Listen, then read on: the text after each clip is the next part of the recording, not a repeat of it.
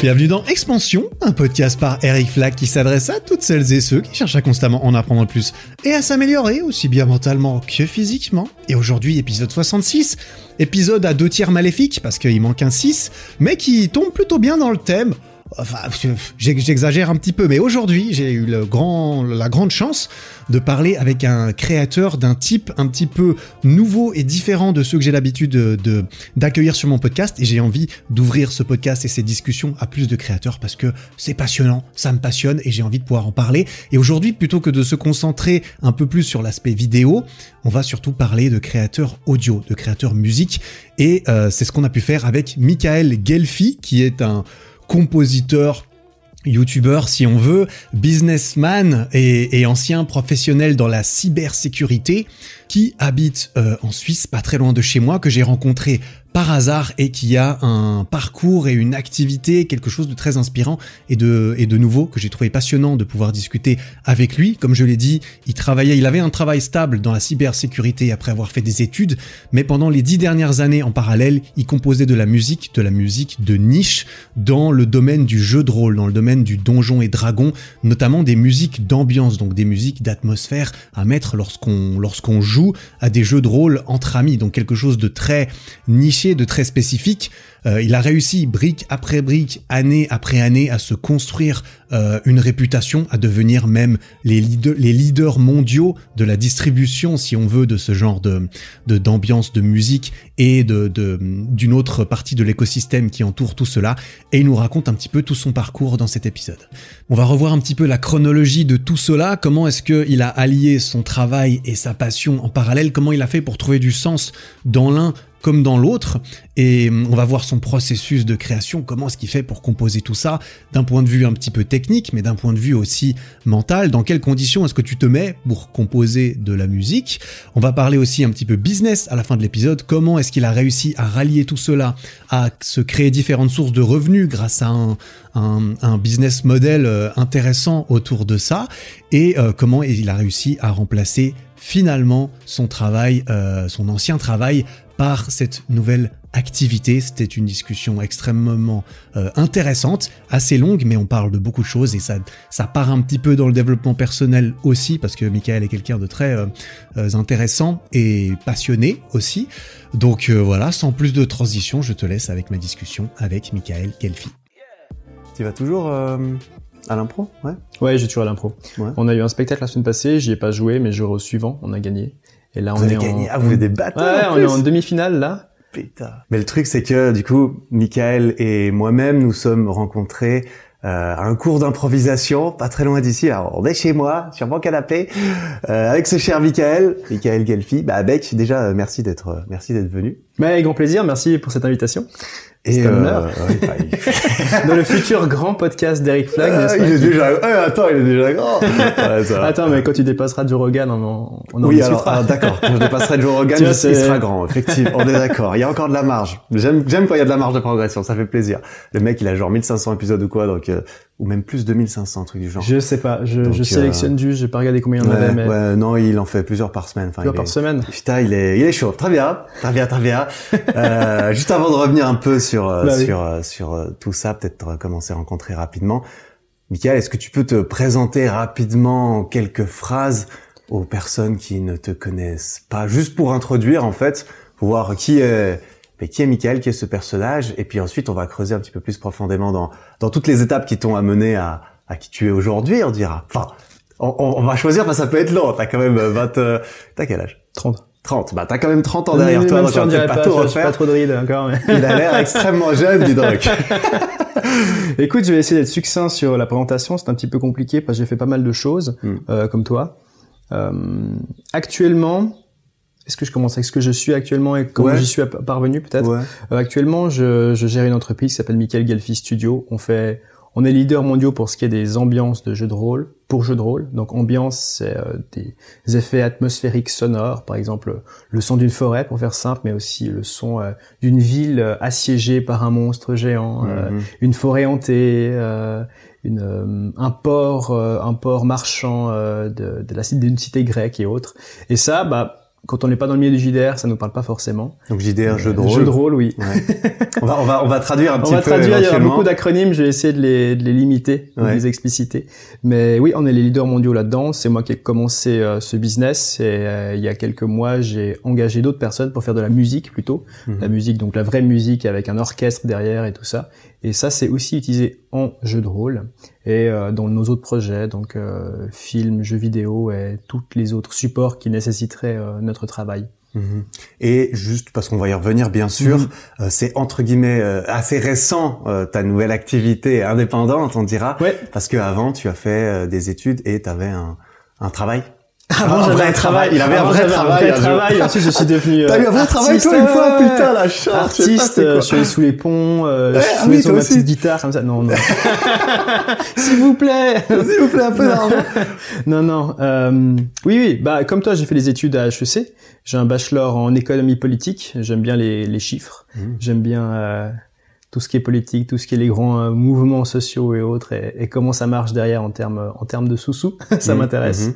Euh, à côté, après ça, j'ai fait un master en système d'information, donc un peu plus chez les geeks. Ouais. Euh, système d'information, donc c'est la spécialisation qui vous fait, au final, être, je dirais, l'interface homme-machine, comme j'aime dire, c'est-à-dire mhm. homme, les managers et machines, les ingénieurs qui ont un petit peu parfois du mal à, à discuter sur des sur des termes semblables avec les, les managers. Mm-hmm. Je dis ça pour rire, mais c'est vrai que dans les grandes entreprises, il y a une incompréhension assez euh, assez crasse entre les, euh, les managers et les, les, ingénieurs souvent. Et au final, quand tu fais ce master, tu te prédestines un petit peu à à, à servir euh, d'interprète. c'est un, un, métier d'avenir, hein, parce que les machines. Enfin, faut, faut savoir les construire et les, les commander. Et puis c'est mm-hmm. ceux qui arrivent à faire ça qui qui vont gouverner le monde. bah on le voit avec Zuckerberg par exemple, même si on l'aime même pas forcément ah, beaucoup. On n'aime pas forcément le, les projets ou le personnage. On voit que maintenant ceux qui ceux qui tiennent les rênes c'est les geeks quoi. Mais c'est c'est normal. C'est bien, révolution, putain, moi j'en faisais partie quand j'étais jeune. Moi j'en fais partie aussi, donc ça ah va. ça fait plaisir. Mais au final, nous, on utilise la technologie pour euh, pour vivre. Ah, euh, moi, il n'y a pas de doute. Toi, c'est ah, aussi, bah, c'est exactement la même chose. Au, final, j'ai un orchestre dans mon ordinateur. Mhm. euh, il coûte quelques dizaines de milliers de francs euh, une fois que tu as tous les engins, tous les, les, les, instruments et autres. Mais bon, t'as pas besoin de, de payer de 8 ans de bonhomme euh, pour composer ta musique, enfin pour l'enregistrer et tout. Mhm. Maintenant, tout est hein, tout est digitalisé, donc. Et puis après tes études, t'es sorti du coup. Oui. Et tu as eu un seul Alors, taf? J'en ai eu deux. J'en ai eu deux? Euh, j'ai fait une spécialisation en cybersécurité, c'est ça qui m'intéresse. Okay. Euh, à côté, j'ai toujours un petit peu codé. J'aime le côté très technique. Je suis peut-être un peu plus technique que, que mes collègues de master, encore que. Mais j'ai travaillé dans la cybersécurité à Genève, mmh. euh, chez Avanade. Et ensuite, je suis allé dans, chez différents clients comme consultant, ça je peux pas en dire plus. D'accord. Mais consultant en cybersécurité, hein, en gros. Voilà, voilà. J'ai ah aussi fait de l'ERP euh, Enterprise, non, je sais, ah, bah, ah, je sais plus ah, oui, ERP. je, sais plus l'acronyme, mais, aussi, mais je me souviens plus. Tu sais, c'est pour gérer les stocks et gérer les flux, les clients et tout ça, quoi. C'est pour gros euh, système de logistique. Euh, c'est le truc euh, central. Qui, si merde, ta société, elle a, elle a un petit peu de mal à gérer la suite. et ensuite, je suis parti à l'état de Vaud dans la sécurité informatique aussi, où j'étais chef de projet. Je gérais une équipe sur plusieurs projets différents, ce qui était une très très bonne une très très bonne expérience. J'aime beaucoup gérer les équipes. C'est là où je me sens aussi pas mal à l'aise mhm. à faire euh, à faire un petit peu en même temps du social et de la gestion et de l'économie, mais du management et, mhm. et, du développement, des développements humains en fait, développement euh, personnel chez mhm. les autres. Tu vois, tu, tu un petit peu gérer tout le monde. C'est très beau. J'aime beaucoup ce, ce métier. J'ai beaucoup aimé. À côté de ça, par contre, j'avais la musique et c'est là où on en vient. C'est que depuis le début de l'université, j'ai commencé à faire de la musique dès mes 20 ans. Avant ça, je, je faisais rien du tout. Euh, J'en faisais pas de musique. Donc j'ai un peu débarqué au milieu de rien, euh, sans connaissance, et en faisant quelques morceaux et en essayant de, de, pousser un petit peu ma connaissance et en essayant de pousser mes limites, euh, j'ai fini à un moment par faire euh, des musiques d'ambiance. Et puisque ça commençait à grimper sur YouTube et que ça avait une certaine euh, portée, une certaine portée, une certaine, euh, un certain effet, on en reviendra après sur euh, sur pourquoi ça marche et pourquoi qu'est-ce qui fait qu'un artiste peut sortir du lot et en faire euh, son métier. Ça m'intéresse beaucoup. Ouais, avec grand plaisir. euh, bah en fait, ça a commencé à grimper pas mal. J'ai vu que au, à un moment donné, je gagnais autant avec ma musique qu'avec mon taf de consultant en sécurité informatique. Mmh. Je me suis dit attends, j'aime bien mon job, mais je me lève à 6 heures du mat, je mets une heure et quart de train pour aller jusqu'à Genève parce que j'habite pas à côté de la gare je rentre à 7 heures du soir, 7 heures, euh, heureusement, j'étais chez mes parents à cette époque, encore. Euh, je mange tout ça, et là encore 3 heures de boulot sur la musique par jour, donc 13, 14 heures de boulot par jour durant une année, même plus. Mm. Je dis, est-ce que vraiment j'ai envie d'écouter les ordres de petits chefs, pas forcément toujours compétents, pas forcément toujours respectueux, ou est-ce que je pars faire mon propre chemin et je me lance comme j'en rêve depuis que j'ai euh, 10 ans euh, d'être indépendant. Hmm. je l'ai toujours voulu en fait. Okay. Peut-être que toi aussi tu, tu, le sens au fond de toi quand tu as euh, envie d'être euh, indépendant. Je, ne pense pas qu'à 10 ans je, je me projetais à ce point-là. D'accord. Moi je me souviens, alors c'est c'est clairement c'est clairement prétentieux je dirais, mais quand j'étais gamin, tu sais les, les profs nous demandent vraiment j'étais enfant, ils nous demandent qu'est-ce qu'on voulait être plus tard. Alors t'en as qui mettent vétérinaire, je m'occupais des chevals des trucs comme ça. Moi, j'avais mis maître du monde. C'est vrai. Ah oui, ah oui, d'accord. Ah oui. je le serais certainement pas. Il y avait de l'ambition déjà très jeune. Mais si alors. je peux juste être maître de mon futur, c'est pas mal. c'est un bon début, je pense. Voilà, c'est c'est l'autodétermination, j'y tiens. Ok, putain, c'est. C'est ce qui me rend heureux. C'est ce qui me, ce qui me, enfin, déjà tout ce que tu fais, ton parcours, euh, qui tu es, comment tu en es arrivé euh, à faire tout ça, je trouvais ça très euh, euh, unique dans le sens où moi je connais assez peu. Comme on l'a, comme je l'ai mentionné rapidement au début de l'épisode, en fait avec Michael, on s'est rencontrés complètement par hasard oui. dans un cours d'improvisation euh, début 2020, je crois, juste avant la pandémie, ou alors fin 2019, quelque chose comme ouais, ça. Ça fin 2019. Fin 2019, on a commencé un cours d'impro, on s'est retrouvés les deux dedans, et on s'est rendu compte, euh, enfin on s'est rendu compte euh, comme ça en parlant un petit peu ah, tu fais des vidéos YouTube Ouais, moi aussi. Ah putain. Ah ouais, ok, c'est pas banal cette histoire. C'est incroyable. Ouais, c'était complètement inattendu. Les deux YouTubeurs, quoi. Ouais. Et, et ça faisait rire les collègues d'ailleurs d'impro. Ouais. Effectivement. mais mais ce qui était d'autant plus, euh, ce qui m'a d'autant plus frappé, c'était que tu n'étais pas du tout le youtubeur que moi j'ai l'habitude de d'appeler youtubeur, tu vois. Parce que moi je suis dans le monde où euh, bah où je montre aussi ma tête, où je me mets en scène moi, où je me vends moi-même un peu dans mes vidéos. Mm -hmm. Mes collègues c'est un peu la même chose, tu vois. Dans le sport c'est très visuel, alors que toi tu utilisais plus YouTube comme un support de distribution quand je t'ai rencontré en Absolument. tout cas pour partager tes créations musicales euh, qui étaient, comme tu l'as mentionné, très axées euh, jeux de rôle euh, et donjons et dragons un petit peu, ce, ce genre de choses. Et et euh, qu'est-ce que je voulais dire? Et oui, et justement, on faisait de l'impro, donc c'est pas très étonnant de te voir euh, être intéressé par l'improvisation, étant donné que tu étais dans ce dans, dans ce monde un petit peu où tu faisais déjà des jeux de rôle avec tes amis régulièrement. Et d'ailleurs, j'en ai fait un chez toi. Tu nous avais invités, on en avait fait un chez toi. C'était très sympa. Tu, tu jouais, je connaissais euh, pas bien. Tu jouais un demi dragon euh, clair de la tempête pour ceux que ça que ça concerne. Tu jouais un gros bonhomme, euh, ouais, c'est vrai, bien balèze qui, ah, qui crachait du, du, de la foudre sur ses ennemis. Je me souviens. On ah, s'était bien tout amusé. moi ça, putain. T'avais avais mangé un saucisson avarié avec ton personnage et t'as eu quelques problèmes gastriques. Oui, bon, ça arrive. Écoute, euh, ça m'arrive dans la vraie vie aussi. Voilà.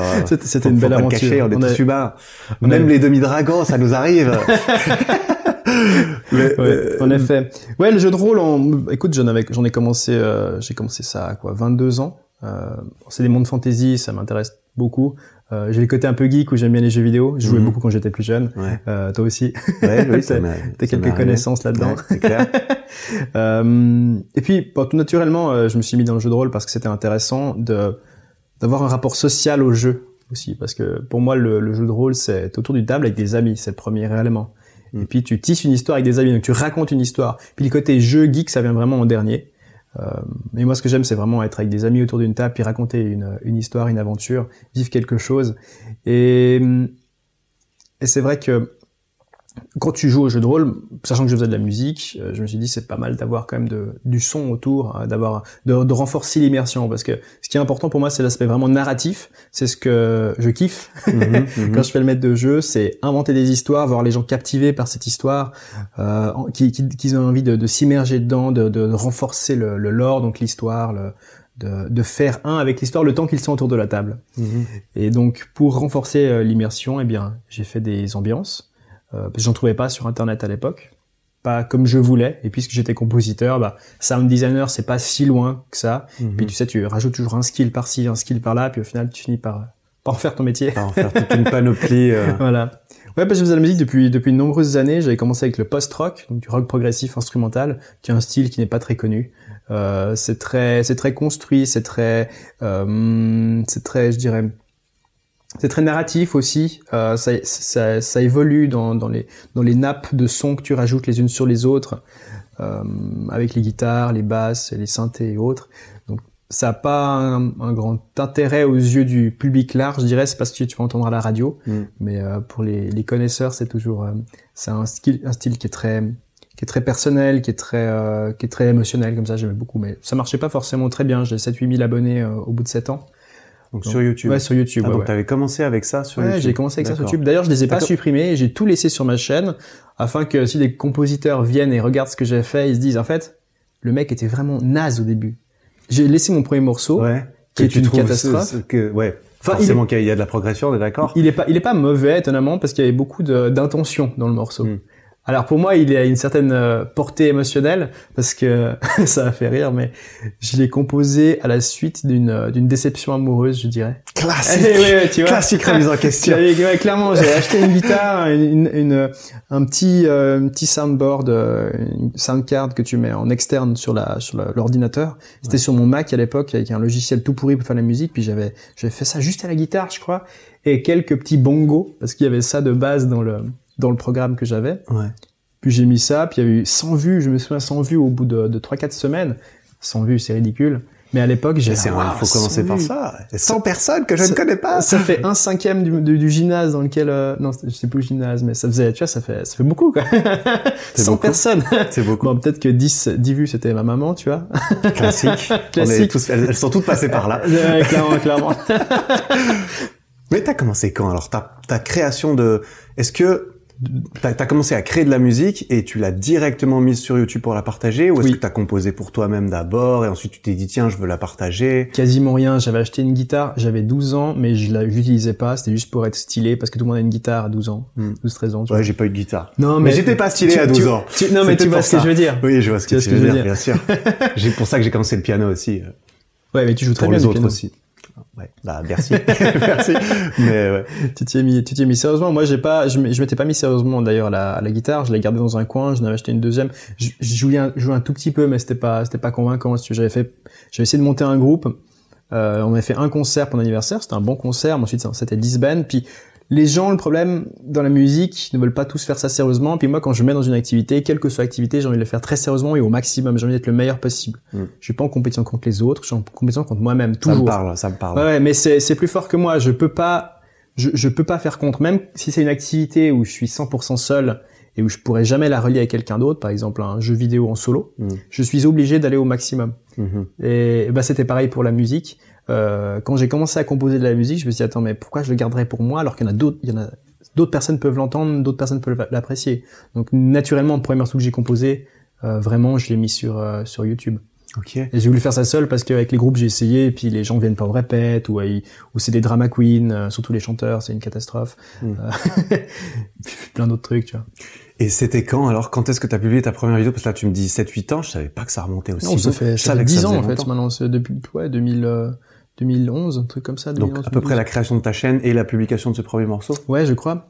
Je crois que ça s'appelait My Love is Beyond the Sea ou un truc comme ça. Ah oui, tu avais donné un nom. bah oui, évidemment, bah évidemment. C'était pas euh, seulement genre cheesy, euh, caverne euh, monstrueuse et tout. Mais ça c'est maintenant. c'est maintenant que tu. Putain ouais, du coup ça fait 10 ans, c'est un truc, c'est un truc de fou. Et ce qui m'intéressait énormément avec ton parcours, c'était justement le fait que bah tu composes de la musique mhm. depuis longtemps maintenant et tu as réussi à en faire en plus de la musique. Alors aujourd'hui très nichée, très particulière qui ne parle pas à tout le monde mais qui est sûrement la meilleure façon de se faire remarquer, la musique pour tout le monde.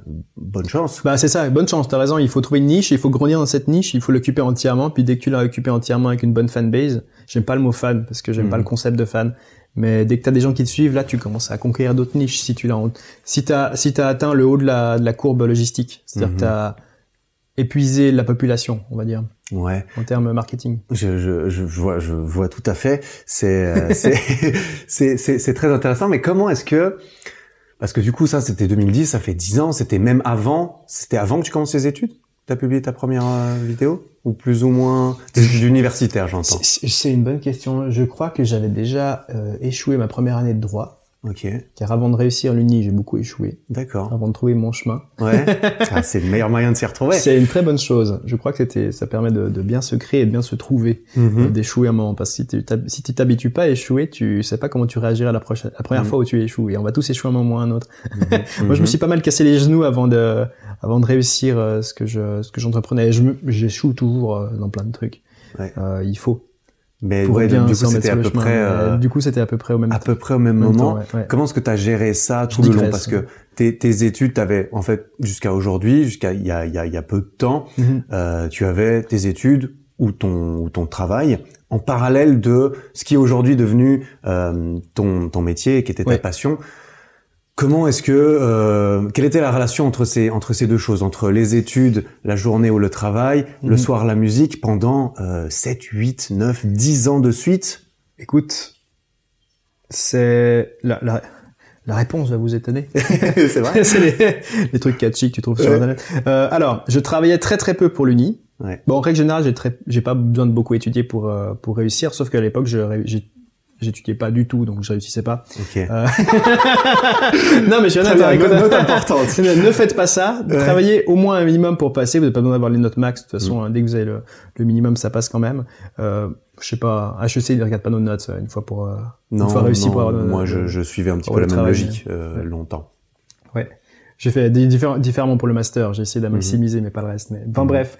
Euh, écoute, Pareil. au début, je composais très très peu. Je faisais un morceau par mois, par deux mois. J'avais du mal à me mettre dessus. Le fait est que j'étais, je savais pas travailler en fait. Je, j'avais, sachant que j'ai eu beaucoup de facilité à l'école du début euh, à la fin de l'école obligatoire et du gymnase, Mhm. euh, donc lycée pour les pour nos amis français. Euh, j'ai jamais appris à travailler. J'ai jamais appris à me mettre derrière un cahier, derrière un livre et vraiment de réviser. J'ai j'ai dû apprendre par la force une fois que j'avais trop échoué à l'uni et j'avais plus le choix de réussir. Donc j'ai été forcé par euh, par le cours des événements. Euh, et c'est à ce moment-là que j'ai aussi, je me suis aussi, euh, comment dire, euh, je suis devenu plus sérieux par rapport à mon travail sur la musique. Et ça se voit aussi sur la musique en elle-même. J'ai arrêté de faire du post-rock, qui est un très beau style, mais au demeurant, mais, mais qui m'intéressait un petit peu moins. Et je suis parti dans la musique orchestrale, euh, pour laquelle j'avais absolument aucune formation. J'ai donc j'ai posé ma guitare j'ai acheté un piano. Enfin, je l'avais déjà, mais je me suis spécialisé dans, dans, dans le- les, les synthés et puis j'ai acheté des, des, des banques de sons. Mhm. Au début, je les ai pas achetés, je les ai craqués pour tout te dire, parce que ça coûte beaucoup trop cher. pas T'inquiète pas revenus. que j'ai craqué bon nombre de logiciels à mes débuts aussi, pas je vais pas mentir. On l'a pas tous, on l'a tous fait, les films aussi. Soit. mais mais euh, j'ai tout racheté par la suite maintenant que c'est mon métier j'ai tout racheté même ceux que j'utilise plus par Mhm. euh, question d'honneur un peu question de euh, conscience aussi voilà, aussi. Ouais. Ah oui, je, si je l'ai pas racheté je l'aurais peut-être pas dit je mais comprends bien. Moi aussi, je paye tous mes logiciels maintenant, avec fierté d'ailleurs. non mais je sais pas je, je trouve que c'est c'est une fierté de, pouvoir Mhm. acheter ces logiciels pour Mhm. lesquels on qui, qui nous permettent de gagner Ouais, notre vie c'est des outils qui font gagner ta vie. C'est une fierté de pouvoir, surtout quand tu n'avais pas les moyens de l'acheter au début. voilà Et maintenant tu peux, tu pèses un peu, tu peux même faire ça réglo, tu vois. C'est stylé, c'est stylé de faire ça c'est super valorisant en fait Ouais. et du coup tu valorises aussi plus le produit tu l'utilises mieux enfin c'est un cercle vertueux mais Et il y a pas de bug en plus, c'est incroyable. Il y a ouais, beaucoup moins de bugs quand tout est pas compatible enfin bon avec Adobe il y a toujours des bugs Oui, alors euh, ça, ça, Adobe Premiere je, je sais pas pourquoi je paye, franchement. ça bug beaucoup. allez allez viens on craque à nouveau Mais ça se met à jour au moins, tu vois. Euh, par la suite, par la suite, euh, oui. Donc t'as changé de, de- d'univers, de, de style de musique, de genre de Oui, musique. J'ai fait de la musique orchestrale, ça, ça marchait beaucoup mieux. Cependant, on parlait de niche juste avant, et j'étais pas dans une niche. Enfin, c'était dans une niche, mais on était trop dedans. Mm. Euh, il faut savoir que la musique, c'est un milieu qui est extrêmement compétitif, extrêmement dur de, d'y vivre. Vous avez, je sais pas, 95%, 95% des, des morceaux sur Internet qui ont jamais été téléchargés, même Ouais. pas une seule fois, iTunes, jamais été écoutés. zéro écoute. Zéro écoute, ouais, ouais. C'est impressionnant ça. Bon, iTunes a moins d'utilisateurs que Spotify, mais, mais quand même, ouais, il y a plein de morceaux qui ont aucune écoute. Euh, et donc, nécessairement, à moins d'avoir un label derrière qui vous pousse, et dans la musique orchestrale, ça n'existe quasiment pas, ça n'existe pas en fait. Euh, c'est c'est assez improbable de sortir du lot. D'autant que mes compétences, je le, je le dis tout à fait euh, honnêtement, en termes de composition musicale, sont pas exceptionnelles. Euh, Il y a beaucoup de créativité, beaucoup d'idées, mais plus que je suis jamais allé au conservatoire, j'ai jamais suivi de cours de musique de ma vie. Euh, j'ai tout appris par moi-même dans des bouquins, et la musique ne s'apprend pas dans des livres. Euh, Ça, peut aider un petit peu, mais ça faut peut aider, mais, voilà, c'est ça. et puisque je suis pas du style à faire des gammes et autres pour m'entraîner parce que ça me ça m'ennuie, Mhm. euh, j'étais au final euh, J'étais dans une niche que je m'étais créée avec de la musique steampunk orchestrale, comme je l'ai nommé, avec un style que j'ai essayé d'inventer et de développer avec un univers et tout ça. Euh, ça marchait un petit peu, mais clairement pas de quoi euh, en vivre. Ça me faisait, pour, pour te dire, peut-être un, un, un, revenu de 300 francs par mois à l'époque. Ouais, donc 280 euros, quelque chose comme ça. Ah non, non, et on est à 1-1 maintenant. À ouais, on est à 1, mais à l'époque, à l'époque, c'est mieux quand même. Aujourd'hui, c'est, moins, c'est moins cool l'euro, mais. Donc c'est agréable, c'est agréable quand t'es étudiant, ça fait un petit truc, mais je devais quand même bosser à côté. Je, je, mes parents ne sont pas millionnaires, donc mm. je devais quand même travailler à côté, et puis avec les cours ensuite. Mais ensuite, on en est arrivé à la, à la musique. Euh, Parce que juste pour revenir mmh. là-dessus, la musique que tu faisais à ce moment-là, juste pour que qu'on comprenne bien, et même moi, je suis pas sûr de la réponse.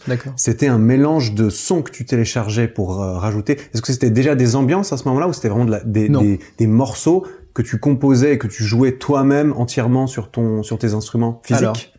J'ai un synthé, enfin un clavier MIDI. Clavier MIDI, c'est un clavier que tu peux brancher à l'ordi, ça envoie des impulsions à l'ordi qui peut les interpréter ensuite. il peut les interpréter avec tout un registre de banques de sons que tu as acheté. Ces banques de sons, c'est des violons, euh, des pianos, en fait tous les instruments ça que tu veux. Ça change le son de, des, touches. Et tu joues en fait l'instrument que tu veux. Mhm. Mais c'est pas des espèces de petits samples que tu mets ensemble comme feraient certains DJ par exemple. Mhm. Qui tournent tout seuls. Qui tournent tout seuls et qui sont déjà préfaits puis en fait ils font un peu ils jouent un peu au Lego si tu veux. Mm. avec ça. Pas tous les DJ font ça. Enfin pas les DJ c'est des, des producteurs pour le coup. Mm. mais non non là vraiment je composais de A à Z le morceau comme je voulais. J'étais complètement libre. Évidemment c'est jamais aussi réaliste. Enfin maintenant oui mais c'était pas aussi réaliste qu'un vrai orchestre. Euh, mais ça reste quand même euh, très convaincant comme musique comme qualité de musique. Puis beaucoup de films de jeux vidéo et de production utilisent ce genre de de composition derrière, enfin l'extrême majorité maintenant. Mhm. Et, et tu, il y avait sûrement plusieurs couches, plusieurs instruments. C'est toi qui jouais tout, tout l'un sur l'autre. Absolument. Tu, Comme un vrai compositeur, euh, tu vois. Ah selon moi, c'est, c'est, tu as toutes les couches qui font que ça fait une musique agréable à écouter, quoi. Bah tout à fait. Comme euh, comme euh, comme tous les compositeurs, tu commences, je sais pas, par par ta ligne de, de lead. Euh, T'as la mélodie, t'as un petit peu l'idée, tu commences par, tu mets les accords, tu mets la percussion, puis ensuite tu rejoues avec tout ça, puis tu fais des morceaux de entre 3 et, 10 minutes. Euh, je le fais toujours par, par plaisir maintenant, mais c'est pas ce qui me fait vivre, donc euh, mhm. je le fais plus beaucoup. Pas forcément le temps pour ça. Maintenant, j'ai embauché quelqu'un pour le faire. Mhm. Mhm. Mais pendant très longtemps, c'est toi qui le faisais. Exact. Et, et... jusqu'à il y a jusqu'à il y a en fait 6 euh, mois où je faisais encore un petit peu de musique, et là j'ai embauché Philippe Melvan, un compositeur absolument génial, qui fait toute la musique maintenant sur ma chaîne et qui euh, et qui lui a une vraie formation derrière de pianiste et qui a fait le mhm. conservatoire en Serbie et, qui est vraiment doué. Mhm. euh, mais ouais, avant ça, c'était a quatre ans que j'ai commencé à faire des ambiances. Avant ça, c'était vraiment que de la musique orchestrale et j'ai continué au fur et à mesure à faire un petit peu de musique orchestrale pour. Euh, pour et c'était donc des morceaux courts ou plus ou moins. Enfin, tu vois, par rapport à tes ambiances d'une heure, on est d'accord que c'était quand même certes un autre genre de de création. J'ai fait 180 morceaux de musique en tout. D'accord. 185 euh, trucs comme ça. Euh, c'était des morceaux donc ouais de 2 deux, minutes à à 10 minutes de musique orchestrale. Ouais. Ça prend vraiment beaucoup plus de temps que de faire des ambiances. Ouais. Je me, je me, je me doute bien, effectivement, mhm. surtout que l'ambiance, tu la loupes euh, éventuellement, tu la, tu la mets plus ou moins en boucle, j'imagine. Alors pour ce qui est de la composition d'ambiance, là j'achète des banques de sons, de sons qui ont été enregistrés dans le monde entier, parce que tu peux pas créer out of nothing le son d'un volcan ou bien le son d'une ville par exemple, tu vois. Euh, il y a des sons aussi que j'enregistre moi-même, où je demande à des amis des fois, on se met dans le salon, puis j'enregistre des voix quand j'ai besoin de voix, parce que c'est impossible de trouver les voix que tu cherches. Mhm. Ma communauté aussi m'envoie beaucoup de voix. Ouais. Euh, j'ai fait une vidéo pour demander à la communauté s'ils étaient prêts à me, me prêter leur voix. Ouais, ouais, et je reçois souvent des, des petits effets euh, sonores. Et, euh, et c'est vraiment très agréable parce qu'il y a des sons, par exemple, bah, tu vois, c'est du fantasy, donc une, voix, une voix de gobelin, une voix d'orque, une voix de démon. Je peux un petit peu les, les, les, tweaker, les modifier, les créer avec mes programmes, mais si de base tu as des intonations un peu spéciales, aussi tu arrives à créer des... simplement parler avec un langage euh, inventé, parce que j'ai pas envie d'entendre de l'anglais, du français ou de l'espagnol dans mes ambiances, tu vois. C'est un gobelin qui parle... Euh, oui, voilà. C'est moins stylé s'il parle français, quoi. Et puis tu vois, t'es en train de jouer à Donjons et Dragons ou n'importe quel autre jeu, Cthulhu et compagnie, et puis d'un coup, t'entends un, un mec qui parle en anglais, tu dis attends, ça, casse complètement l'immersion. Mm. Et moi, j'ai envie de pousser l'immersion au maximum. Mm-hmm. D'ailleurs, c'est ce qui fait que ça a bien marché. Mm-hmm. Euh, mais... Parce que t'as eu ce souci du, détail. Du détail, oui. Et parce que moi-même, je suis maître de jeu, donc et j'utilise, je créerai pas quelque chose que j'ai pas moi-même envie d'utiliser. Euh, bah comme toi tes produits en mais fait. C'est exact. ouais, Voilà, on a. J'allais pas le dire, mais c'est vrai que ça me, ça me parle aussi. Ouais. Je fais, je fais placement produit pour toi. Ah, si vous avez besoin de. Si vous avez produits besoin de- fitness, utilisez le code. Ah putain, y a pas Allez de sur le code site la boutique. Eric Flag, voilà. Ah putain, il est, il est, il est, il est fort. Il est fort. Mais Tu me feras un versement à la Ouais, t'inquiète pas, évidemment, c'est déjà, c'est déjà, ça part demain. Mais ce qui, ce qui m'intéresse là-dedans, Mhm. c'est, c'est que, enfin, alors moi, je te connaissais principe, enfin, quand je t'ai rencontré et, et ce que j'ai vraiment constaté comme étant ton, ton cœur de métier à ce moment-là, c'était Mhm. vraiment ces ambiances et ce côté, euh, j'agrémente et je, je contribue à cet univers euh, de, de, de jeux de rôle et des personnes qui euh, qui ont besoin de cela pour complémenter leur partie, etc. Mhm. Et euh, comment est-ce que ça, ça, ça Est-ce que c'était une idée dès le départ? Comment est-ce que c'est arrivé dans ce que tu fais? Tu vois, ça t'a pris quelques années, t'as fait des morceaux de musique, de composition orchestrale, et ensuite t'es passé dans l'ambiance qui est quand même plus, en plus l'ambiance, tu vois, les Oui. ambiances que tu fais, qui est plus nichée.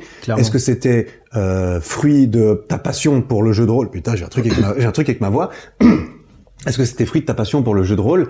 Est-ce que c'était tiens j'ai envie de me de me nicher, de me spécialiser? Ou est-ce que c'était juste je suis maître de jeu, j'adore jouer au jeu de rôle, j'ai envie d'avoir des ambiances, je vais les créer pour moi-même?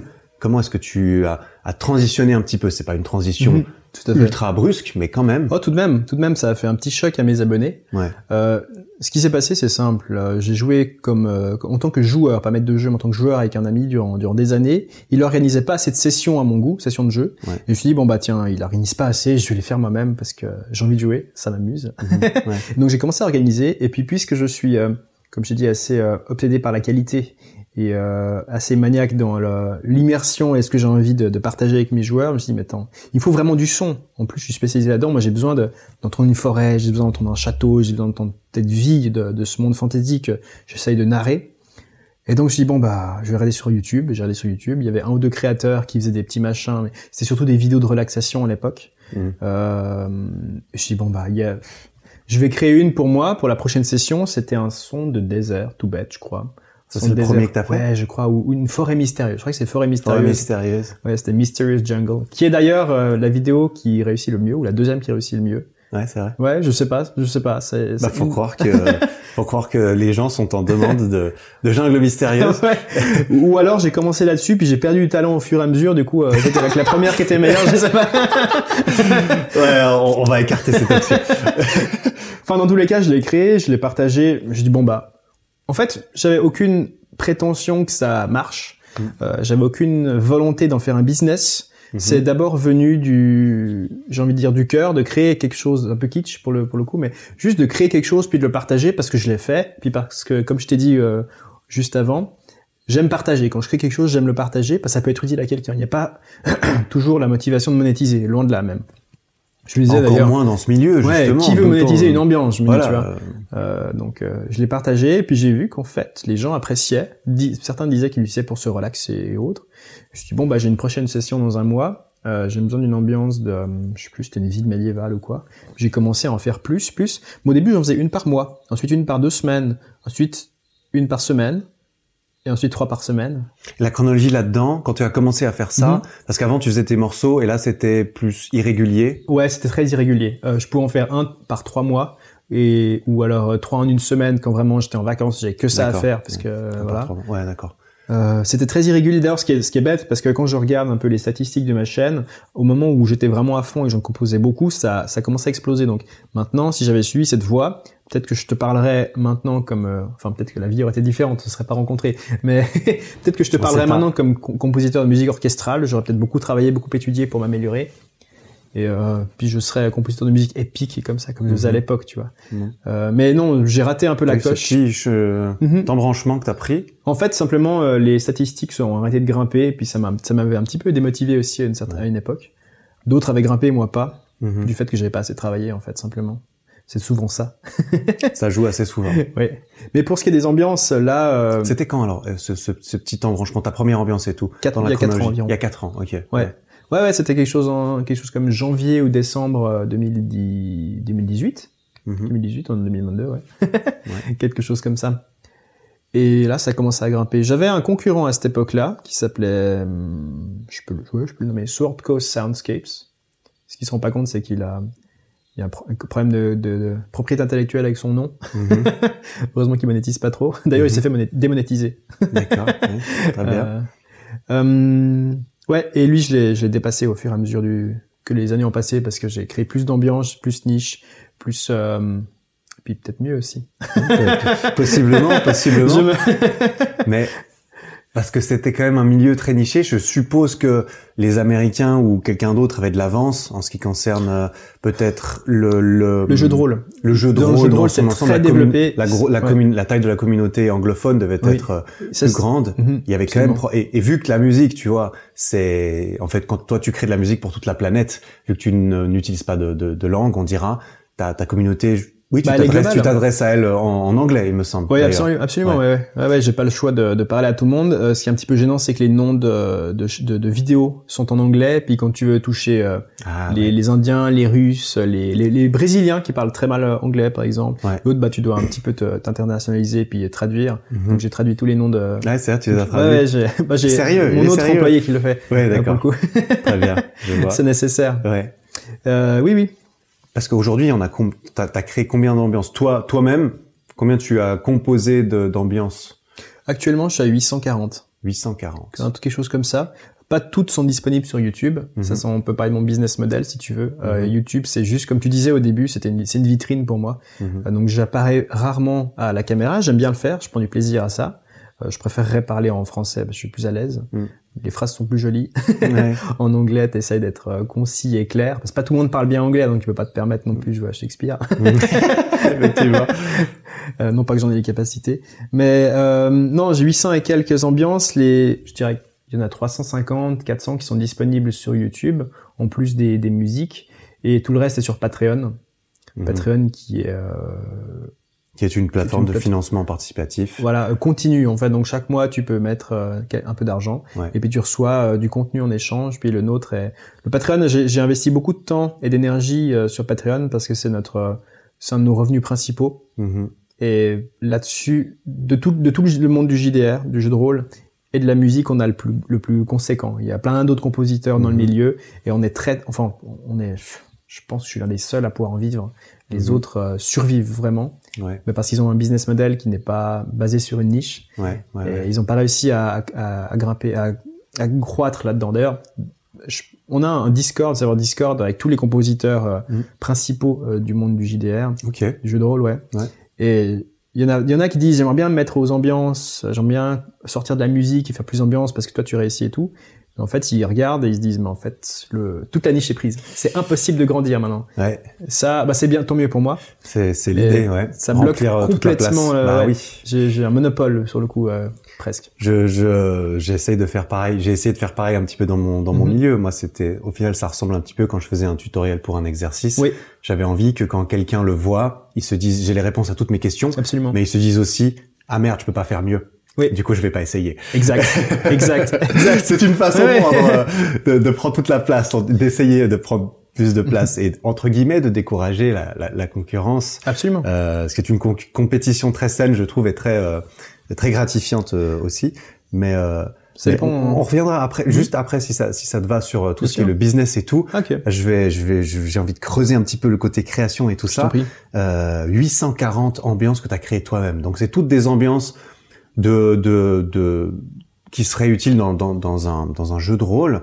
Comment est-ce que tu comment est-ce que tu crées ça? Est-ce que tu as toute une liste où tu te dis OK, la caverne euh, au troll, je l'ai, euh, le désert euh, glacial, je l'ai, l'ambiance lunaire, je l'ai pas, OK, je la garde sur ma liste. Comment est-ce que tu te retrouves là-dedans? C'est énorme. Il y a plein de gens, tu leur dis OK, nomme-moi des, des ambiances. Tu creuses un peu, tu vas en mhm. trouver 30. Après tu te dis bon, OK, j'ai fait le tour. Mais comment est-ce que tu, tu gères ça? Alors, c'est une très bonne question. Euh, on me l'a, déjà posé. Euh, parce que c'est vrai qu'au final, c'est beaucoup d'ambiance. Et la réalité est que je pourrais faire ça encore durant des années, et je vais le faire encore durant des années. Ouais. Euh, déjà, il faut être maître de jeu. Parce que comme ça, tu as une bonne... Enfin, je pense qu'il faut être d'abord son propre client pour bien savoir comment euh, mm. servir l'autre client, le reste. Euh, en tant que maître de jeu, j'ai joué, je pense, un bon millier d'heures, donc j'ai énormément d'expérience. J'ai écrit même des bouquins, des, des, campagnes complètes de jeux de rôle. Euh, donc je, je, sais ce qui est attendu de la part des maîtres de jeu. à côté de ça, j'ai une, une to-do list simplement sur OneNote Mhm. avec la liste de tout ce qu'on me propose aussi parce que j'ai une communauté bah, de on l'a pas dit mais j'ai 102 000 à- 102 000 abonnés actuellement. J'ai reçu mon prix hier d'ailleurs mon C'est vrai. Ouais ouais le, le petit truc Je YouTube. je l'ai dit dans l'intro, mais c'est Ah vrai oui. qu'on n'a pas mentionné. Ouais, 102 000. Ouais. 102 000 maintenant, T'as reçu ouais. ton petit trophée aussi. Bien sûr, petit Ouais, trophée là. Il est beau. Il est très beau. Ah, ouais. il est beau. Ça fait On- plaisir quand Ah ouais, même. ça hein. fait très plaisir. Ah, ouais. tu m'étonnes. En sortant, je vais acheter un petit cadre pour le mettre sur la Ouais. bibliothèque, ça va être très joli. Ah, beau gosse. Félicitations. hein. Mais merci. C'est un grand plaisir, c'est c'est une validation de la part de YouTube, le seul truc qui nous envoie en fait. Effectivement. Et Ils donc- un peu d'argent aussi, heureusement. Ouais, heureusement, ouais. Euh, donc à côté de euh, oui, donc j'ai cette communauté qui me qui me qui me fait des propositions et Ouais. je les invite. Ah, Bah, je suis extrêmement à l'écoute de ma communauté. Mhm. Je j'ai j'ai un certain euh, mépris envers les créateurs qui se qui ont une vision d'eux-mêmes qui est très supérieure du style je vous partage, je, je vous gratifie de mes de mes de mes créations pauvres mortels. Mhm. Moi j'ai je bon on parle en anglais mais j'ai envie de dire je tutoie les gens avec qui je, je travaille, j'ai un Mhm. Discord euh, avec tous mes abonnés. informel, quoi. Oui, c'est très informel puis on parle de tout et de rien euh, autant de, de on, on s'envoie des photos de fit, tu vois pour dire Ouais, c'est vrai. oui, il y a, il y a- il y a clairement une désacralisation euh, du, du youtubeur parce qu'il faut le dire, le youtubeur est souvent mis sur un piédestal et il y a plein de gens qui me disent mais c'est fou, euh, t'as 102 000 abonnés et tu me parles. Mais oui, mais, mais mec, je, je suis comme toi en fait, donc euh, il faut il faut qu'on ait cette proximité. Moi, c'est ça qui me plaît et du coup ils, me ils ont ils me donnent des, beaucoup de retours sur mon travail. Euh, ils sont très honnêtes, des fois ils sont durs, des fois ils sont négatifs, et c'est une très bonne chose parce que c'est comme ça que tu euh, tu vas plus loin. Et ils me font des propositions donc d'ambiance que j'écoute, que quand elles sont pertinentes, parce qu'elles ne le sont pas toujours évidemment, mais très souvent elles sont très très pertinentes. D'ailleurs parmi mes meilleures ambiances, je dirais même que les meilleures ambiances viennent en termes créatifs, j'entends, Mhm. euh, ont été proposées par la communauté. Ok. Et donc c'est c'est dans le cœur de mon métier d'être à l'écoute de ceux que je sers, comme devrait l'être toute toute euh, toute entreprise selon moi. Euh, parce que comme ça, tu es sûr que le client reste et, et apprécie ce que tu fais. Et donc, je rajoute ça à ma to-do list et je et puis je travaille dessus dès que je peux, par ordre de de pertinence, je dirais. Mm. Parce qu'actuellement, dans ma to-do list, j'ai environ c'est un peu spécial parce qu'on a un autre projet à côté dont je t'avais parlé euh, Mhm. de site internet et autres. Euh, j'ai environ 600 entrées. 600 Donc là, t'as 600 ambiances à composer encore, ouais. Et ce que je fais en fait, Purée. pourquoi j'ai 850 ambiances, 840, c'est parce que euh, je fais des variantes aussi. Je suis le seul à proposer ça, mais par exemple, euh, tu fais une ville médiévale, mettons. Ambiance de ville médiévale, on imagine tous euh, le, le, le blacksmith, le, le forgeron euh, le gars avec sa charrette, euh, les, la dame les qui paysans dans le fond. Exact, les gardes qui, partent, qui passent, un chien qui hurle, les vaches, les moutons, tout qui passe au milieu de cette ville en fait.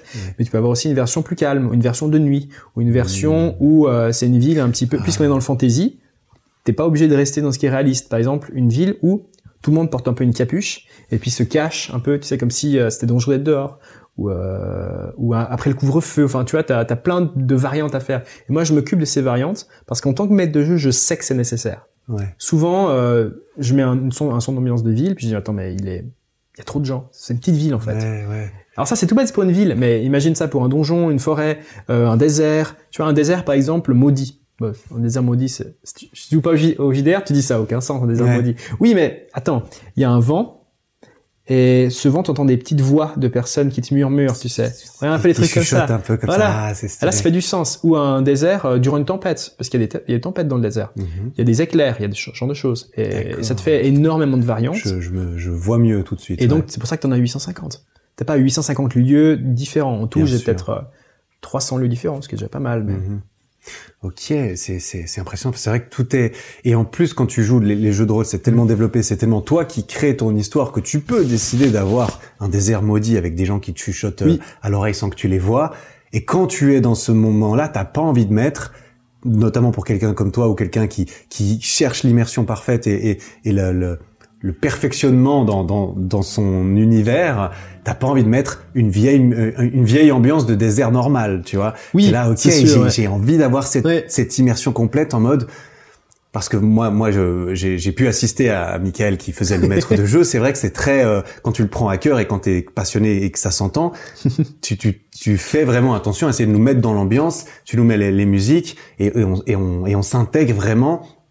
Et c'est ça change tout en fait. Le- la- la- la- L'attention aux détails, quand tu la mets ici, là, là, là, là, le résultat global, il est énormément différent de euh, ok je te parle avec un ton monocorde et je te mets euh, mhm. une musique de Mozart parce que je sais pas t'es à un concert euh, t'es dans une salle de concert avec d'autres personnes tu vois.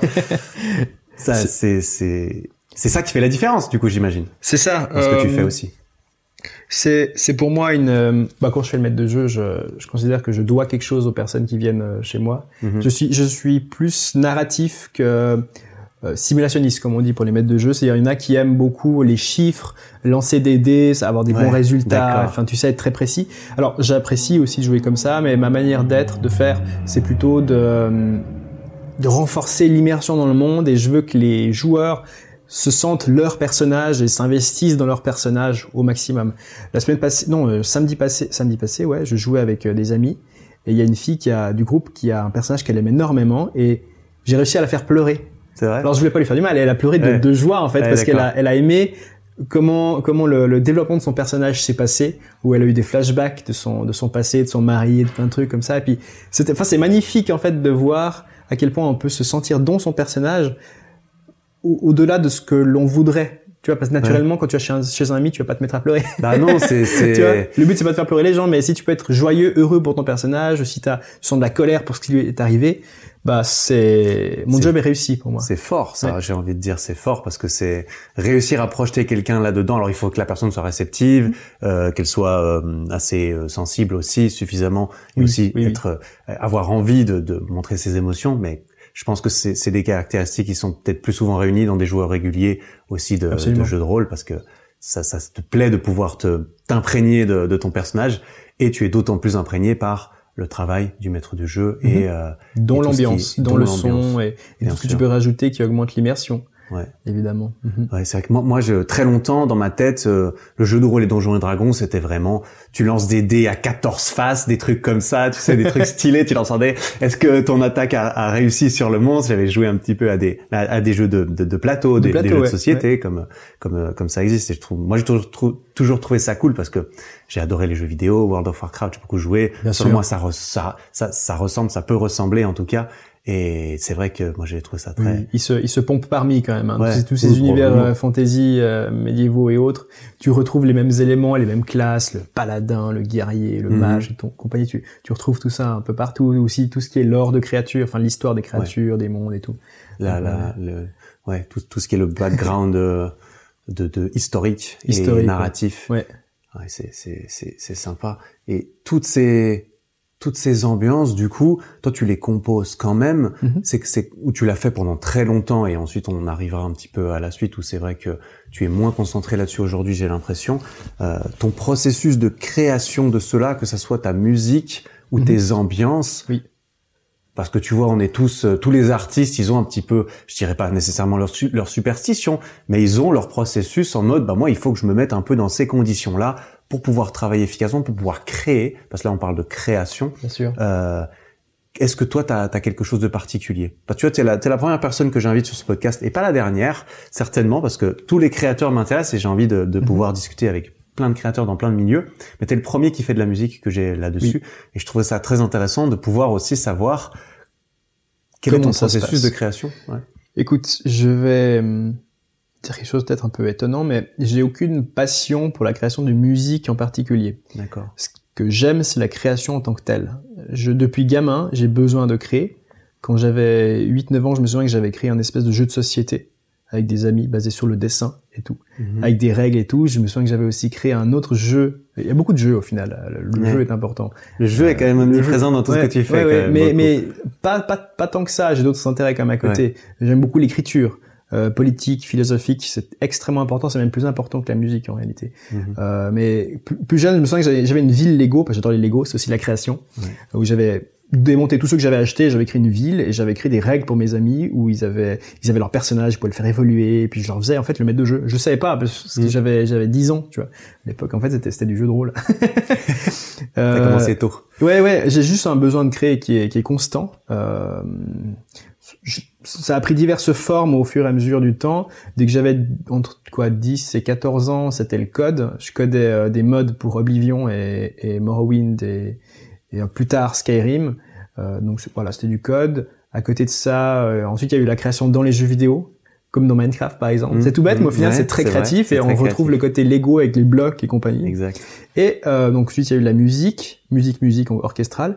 Et là on retrouve le côté bloc aussi avec les sons d'ambiance. Mm. Les sons d'ambiance, et c'est là mon processus créatif pour que les gens sachent comment ça fonctionne.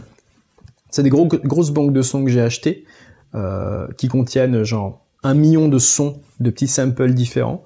Donc ça peut être par exemple 50 sons où une personne tombe à terre, mais de manière différente, 50 sons où, des, où il y a des coups d'épée, où, où il y a, pas tout bête, hein, une, une personne qui frappe sur une casserole. Euh, alors, des sons pff, en- à première vue un peu inutiles pour certains et qui en fait trou- trouvent leur utilité quand tu es quand tu fais du quand tu fais le son pour un film ou un jeu vidéo ou autre tu vois Mhm. et donc ce travail à quoi ça ressemble c'est un gros comme une ligne de temps comme sur Adobe Premiere comme sur tous les le programmes montage en- en- Un- ouais un montage vraiment Ouais. où tu mets tes sons ensemble tu fais des Lego là tu dis non mais c'est super simple Attends, c'est pas si simple. Tu mets plein d'effets en fait sur toutes ces sur tous ces samples, tu les retravailles, tu les étires, tu les modifies, tu en mixes certains ensemble, tu dois ensuite faire le mastering par-dessus. Euh, tu mets la reverb, tu fais un, tu tu mets plein plein d'effets, tu les retravailles beaucoup. Donc il y a ce côté Lego où tu poses tes différents blocs et il y a ensuite il y a le côté euh, vraiment technique, vraiment qui va être très très technique où tu mets la compression, l'équalisation, les delays et tout le, tous les effets pour créer euh, le, le, le fichier final qui sera le cette espèce de monde narratif que tu auras créé et que tu vas exporter euh, pour YouTube et, et compagnie. Mhm. Et pour ce qui est du processus en lui-même, donc j'ai besoin de créer, ça c'est un- une évidence, mais la musique ça me vient par vague, donc enfin la- les ambiances. Typiquement, je peux ne rien créer pendant deux semaines. À côté de ça, je fais du management ou euh, je lis ou je fais je fais d'autres choses. Euh, et d'un coup, en une semaine, je vais composer 25 ambiances euh, où je vais être du matin au soir dans mon, dans mon bureau, euh, de 8 heures à des fois minuit, des fois même je compose la nuit aussi, même si j'aime pas ça parce que ça me, ça me déphase et c'est pas une bonne chose. Ouais. Mais tu sais, des fois t'es devant ton truc, ça marche bien, t'as un peu le flow, T'es tu dans vois ce le que c'est le flow, ouais. T'es vraiment dans le flow, ça m'arrive. C'est c'est rare, mais dès que ça m'arrive, j'en profite au maximum, même si tu le lendemain je suis, en, je suis en PLS quoi. Ok. Bah oui, parce que tu peux pas le faire sur mesure. Enfin, tu... en tout cas, j'arrive pas à le, le- Mhm. l'appeler sur mesure cette, Mhm. cette, sensation. Et donc ouais, là, je compose un maximum. C'est un, c'est un espèce, un- par genre de cycle un petit C'est un peu, peu des cycles. de, ouais. de, de, d'inspiration, Mhm. de toutes les étoiles sont alignées et boum, j'en vois parce que j'en ai, j'en ai terminé une, bam, je suis Oui. dans le flow, je suis, je suis chaud, je, tu profites de ton élan pour, euh, pour en faire plusieurs. Et parfois, je prends des clients. C'est pas souvent, mais je prends des clients euh, qui ont besoin d'une commission, enfin une commission d'ambiance, donc une création d'ambiance ou de musique euh, pour une certaine date. Et là, donc, je dois me forcer à composer pour ce moment-là. C'est pas forcément ce que je préfère, mais ça, c'est très dur pour un artiste. J'aime pas, j'aime pas le mot artiste, mais c'est très dur pour un artiste d'être, euh, de se forcer à créer. Mhm. Il y a Oui. un côté où D'être forcé, ouais, d'être contraint à créer, ouais. par obligation. Ouais. Maintenant, il faut que tu crées Mhm. maintenant. Donc je mets toujours pas mal de conditions et souvent je je, je donne plus que ce qu'ils ont demandé Hmm. euh, en compensation. Mais ça fait aussi partie de mon business model Ouais. où euh, ce que je compose pour un client, je leur demande le droit de partager ensuite sur Patreon Ouais. et pour valoriser plusieurs fois le même produit. Mhm. Là on, on arrive sur le business même. Mhm. Donc j'arrive aussi à me forcer à composer à n'importe quel moment si c'est nécessaire, mais dans, dans l'absolu, j'aime bien avoir des moments où j'ai fait ça en bloc et je peux vraiment me mettre à fond dessus parce que c'est le problème du, du travail créatif, c'est que tu peux pas faire du management ou regarder une vidéo ou je sais pas quoi pendant que tu fais du créatif, en tout cas pour moi. Mm. Euh, parce que Ouais. c'est du pur créatif, en plus ils utilisent le son, c'est pas du dessin par exemple. Tu vois, je dessine aussi un petit peu, je fais un peu d'illustration mais je partage pas, c'est vraiment pour moi. Pour le coup, je le ga- garde que pour moi, Mhm. pour des amis que j'envoie des fois Ouais. qui j'envoie des fois. Mais là, tu peux regarder une vidéo en même temps. Enfin, tu peux écouter un podcast, quelque chose comme ça. Par exemple, vrai. par exemple, ton podcast. Mhm. Par exemple. Nous sommes dessus d'ailleurs, tiens C'est très méta Non, mais quand tu fais du son, c'est impossible. T'as besoin des yeux, t'as besoin des, des oreilles. Euh, donc, tu peux faire que ça. Je mets le téléphone loin parce que le téléphone, c'est une catastrophe pour la productivité. Je coupe même des fois Internet quand j'ai pas besoin de, de son que je dois chercher sur des sites et autres. Et puis, je me mets à fond dessus pendant une journée. Ok. Euh, des fois, j'oublie de manger. Fréquemment, j'oublie de manger. Classic flow. Voilà. Mais ça, ça c'est peut-être un petit peu plus euh, aujourd'hui quand tu Mhm. étais pendant toutes ces années aux études et au travail. Oui. Je suppose que ça se produisait le soir. Est-ce que c'était régulier? Est-ce que à quoi ressemblait euh, ta création lorsque tu étais contraint dans, dans un quotidien d'obligation comme comme l'énorme majorité des gens et Mhm. l'énorme majorité des gens qui nous écoutent et qui se diraient tiens j'aimerais bien créer aussi Oui. euh, mais j'ai pas le temps euh, ou c'est compliqué toi tu tu faisais ça du coup en Il- rentrant hein, Il forcément y a qu'un seul soir mot, c'est le sacrifice. J'ai sacrifié plein de trucs, plein de sorties avec les potes, plein de soirées euh, où j'aurais pu euh, être au téléphone ou à jouer à des jeux vidéo avec des amis ou autres. Euh, D'ailleurs, ça, ça passe mal quand tu expliques aux gens qu'en fait, s'ils veulent réussir leur projet, ils doivent sacrifier, ils doivent faire des choix et ils veulent pas les faire. Euh, alors, été longtemps, euh, enfin, j'étais chez mes parents à un moment durant ma, ma pré-carrière de, de musicien, enfin de, de plutôt de chef d'entreprise maintenant, Mhm. créateur. Mais ensuite, j'ai pris mon appart et j'étais toujours pas à 100% de ma musique. J'étais encore euh, consultant en cybersécurité, tu vois. Ouais. Et même là, quand je faisais ma journée de, de 8, 9 heures, 10 heures des fois quand c'était en crush, en... là, euh, là, je rentrais et puis je continuais à bosser sur ma musique. Et oui, tu bosses 12, 13, 14 heures, le week-end aussi, sans exception. Et au bout d'un moment, bah, ça fonctionne.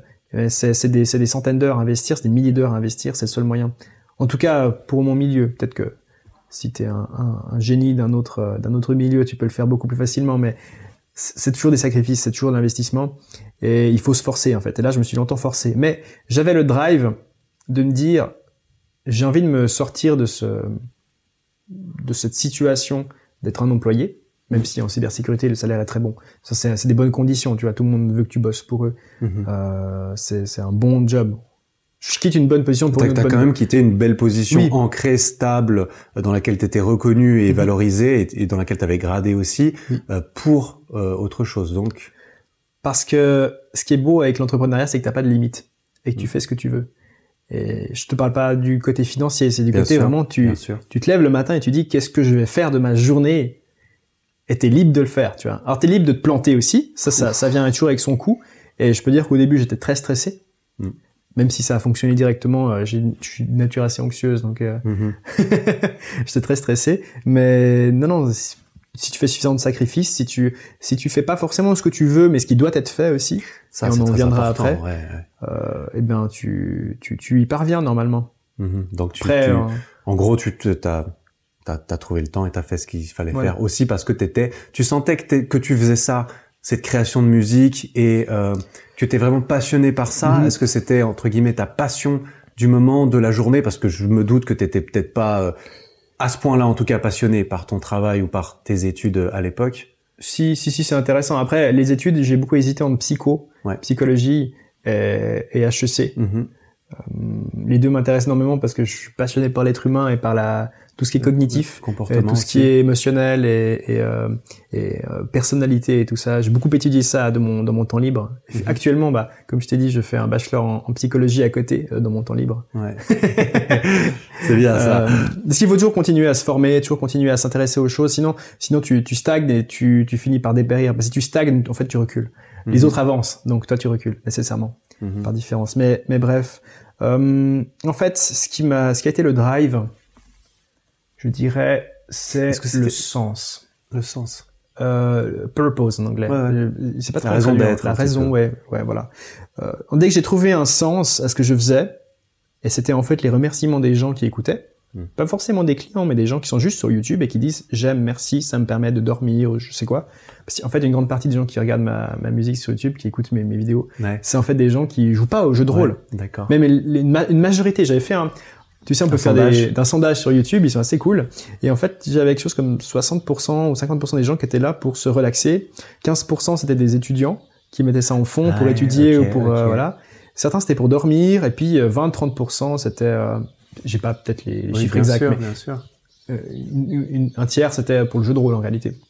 C'est, c'est, c'est fou. Donc effectivement, tu fournis tout ça. Tous les gens viennent, prennent ce qu'ils veulent pour l'utilisation qu'ils Mhm. veulent, Voilà. mais ils le prennent pour eux. Évidemment, ils viennent pas pour te faire plaisir. Hein. Écouter une heure de, Ah, bah c'est non, pas pour faire plaisir au compositeur. Ça, ça, je le dis très clairement à tous ceux qui aimeraient lancer leur business. Personne va vous faire plaisir. Ouais. Personne va vous acheter vos produits pour pour pour vous.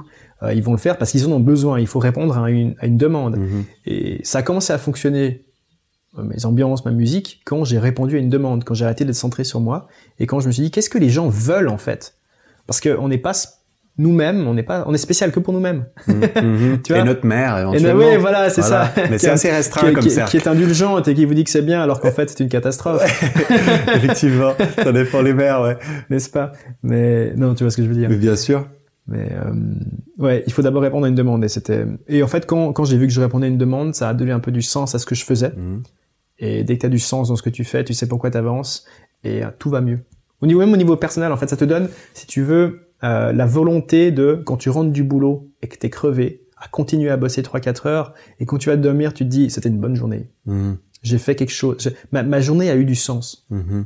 Et, et est-ce que tu trouvais beaucoup moins de ce sens du coup dans le reste de ta journée? Dans le travail ou dans les études? Tu voyais une finalité là-dedans? Tu voyais une, un chemin sur lequel tu te sentais euh, euh, en contrôle et dans la mm. bonne direction? Alors les études, c'est pas, c'est jamais perdu, c'est toujours des connaissances. Mm. Bien que j'ai euh, une, une, opinion assez tranchée sur les universités actuellement, pour moi c'est juste des, des hubs idéologiques ou euh, tout ce qui nous propose en fait très politique dès que tu commences à vraiment t'intéresser à ce qu'ils disent et à surtout chercher des contre-avis autres, tu vois. Enfin, c'est extrêmement politisé euh, l'université en général. La joie, je suis en psycho, euh, c'est très très orienté d'un côté. Mm-hmm. Je vais pas rentrer trop dans la politique, j'ai pas envie d'être euh, d'ennuyer ceux qui seraient d'un avis différent. Mais euh...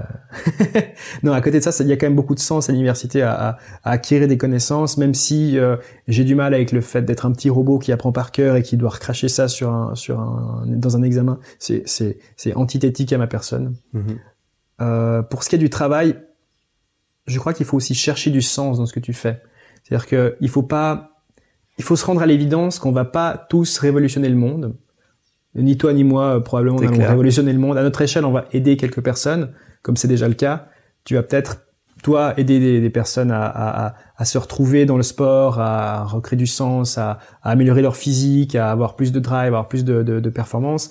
Moi, je vais aider les gens à, à, se, à se, reposer. C'est peut-être, on est complémentaires de cette manière. Tu les fatigues. On, on, devrait faire un truc les deux. Je les relaxe. non mais je vais les aider à avoir des meilleures parties avec leurs amis ou, mm-hmm. ou, certains même m'ont dit qu'ils écoutaient certaines ambiances avec la personne qu'ils aimaient euh, mm-hmm. ou à une personne qu'ils appréciaient pour pour parler, pour discuter. Enfin, les, les, les, utilisations sont extrêmement diverses. C'est toujours passionnant de voir comment les gens utilisent notre contenu en fait au-delà de ce qu'on imaginait. C'est ça. Euh, on, m'a dit d'ailleurs, pour, pour la petite anecdote, je rebondis, que beaucoup de gens écoutent euh, mon podcast pour s'endormir aussi. parce qu'ils aiment bien euh, euh, le, son de ma voix ou quoi.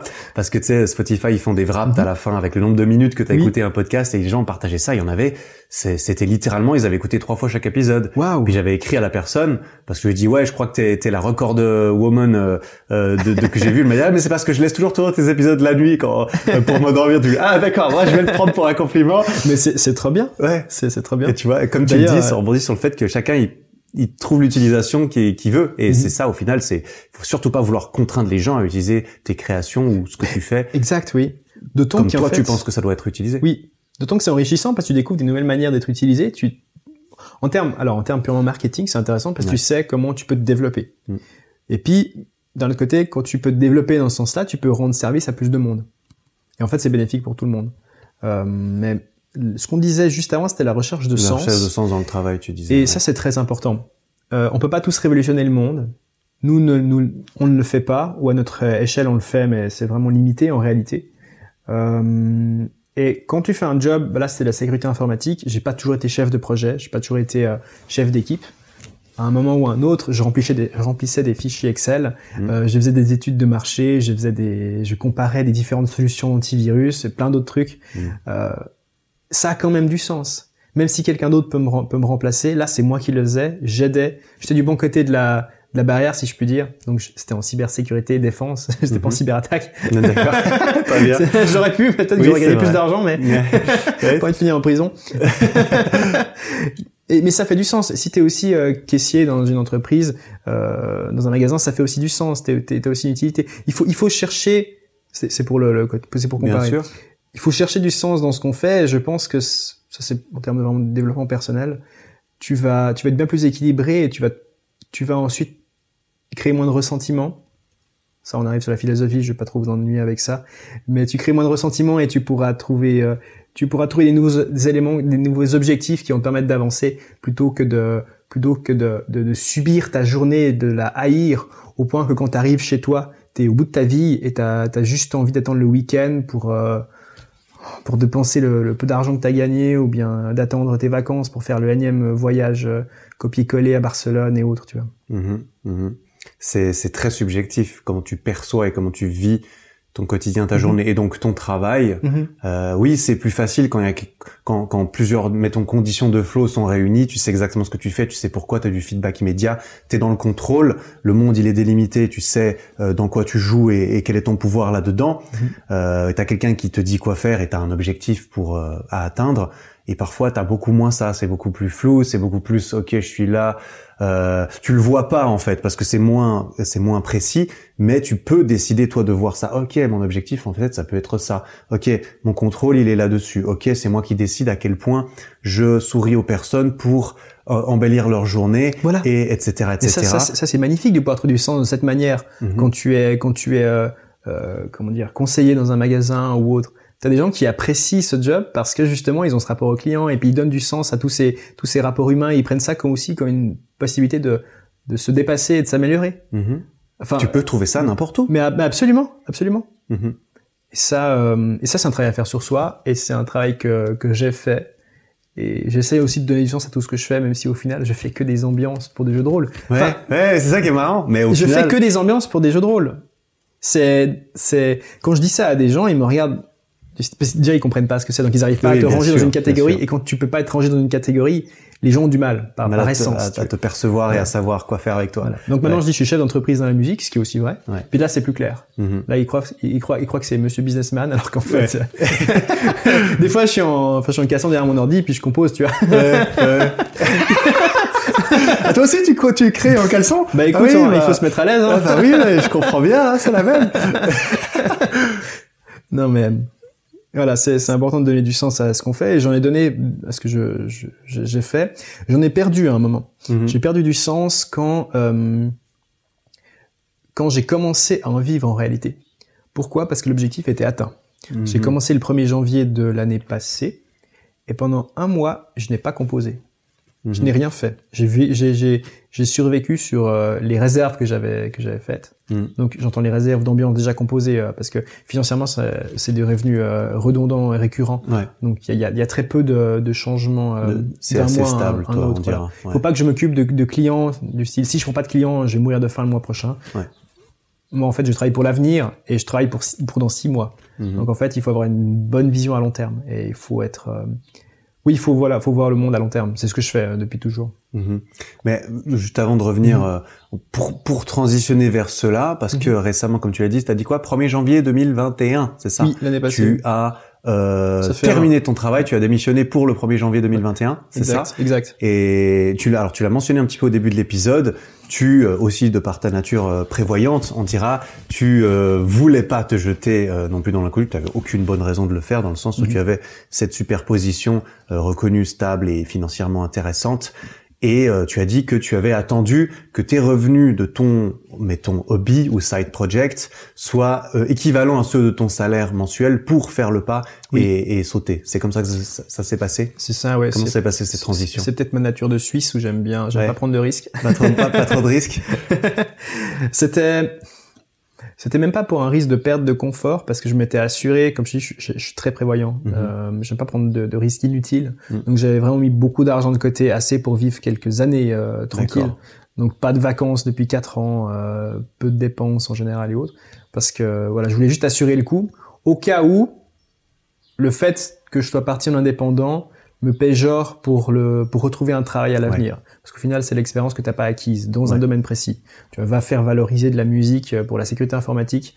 Euh, bonne Oui, c'est vrai que c'est difficile à valoriser. Donc, tu vois, il faut penser à tout ça. Il faut Ouais. pas juste se jeter sur un projet comme ça une fois que tu as X milliers de francs de côté pour dire bon bah YOLO si je m'y si j'y vais à fond ça va le faire. Mhm. En musique non. Oui. Non, non non non non. Oui. Euh, comme je dis, je suis sur un Discord où euh, il y a tous les autres compositeurs. Mhm. Certains en vivent parce qu'ils gagnent 500 balles par mois, puis ils vivent en Argentine ou, euh, ou, ou je ne sais où. Ça passe.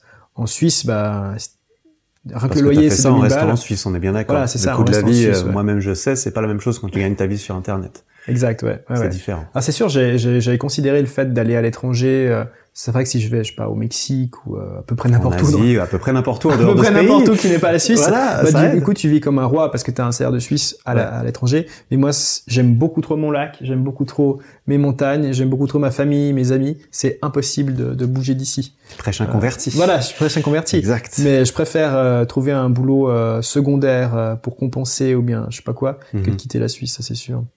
Et, Et c'est ce que t'as fait, tu t'es trouvé un boulot secondaire que t'as cultivé que j'ai en cultivé. parallèle de ton boulot principal. Voilà. Et j'ai switch ensuite. C'est vrai que j'ai oublié ta question. De Euh, j'ai switch ensuite. Oui, t'as switch, mais t'as as transitionné. C'est vraiment parce qu'en fait, toi dans ton milieu aussi, euh, c'est pas, euh, c'est pas, on n'est pas sur une chaîne YouTube de divertissement dans un milieu où il y a un effet de viralité fort. Exact. Toi, t'as jamais bénéficié d'un effet de viralité. C'était vraiment vidéo après vidéo. Euh, toi, toi, t'es vu son, son typiquement pour pour donner une métrique qui est assez mhm. facile à se représenter, d'autant plus à ceux qui écoutent ce podcast. Mhm. Tes vues sont vraiment montées progressivement avec une une pente ascendante, mais sans énorme pic parce qu'un jour il y a un truc qui pète ou quoi. C'était vraiment euh, brique après brique après brique après brique. Là, pour le coup, il y a pas une brique qui est différente d'une autre. Exact, exact. C'est un business model qui est assez qui est assez euh, original qui est sur long terme aussi encore une ah fois. bah là pour le coup. Euh, je pense que dans dix ans, euh, il y aura toujours des revenus financiers qui vont tomber, même si aujourd'hui j'arrêtais, ce qui est ce qui est très bien pour mon avenir. C'est vrai. Par contre, euh, c'est vrai que c'est jamais explosif, donc t'as jamais la satisfaction d'avoir fait une vidéo qui fait beaucoup de vues.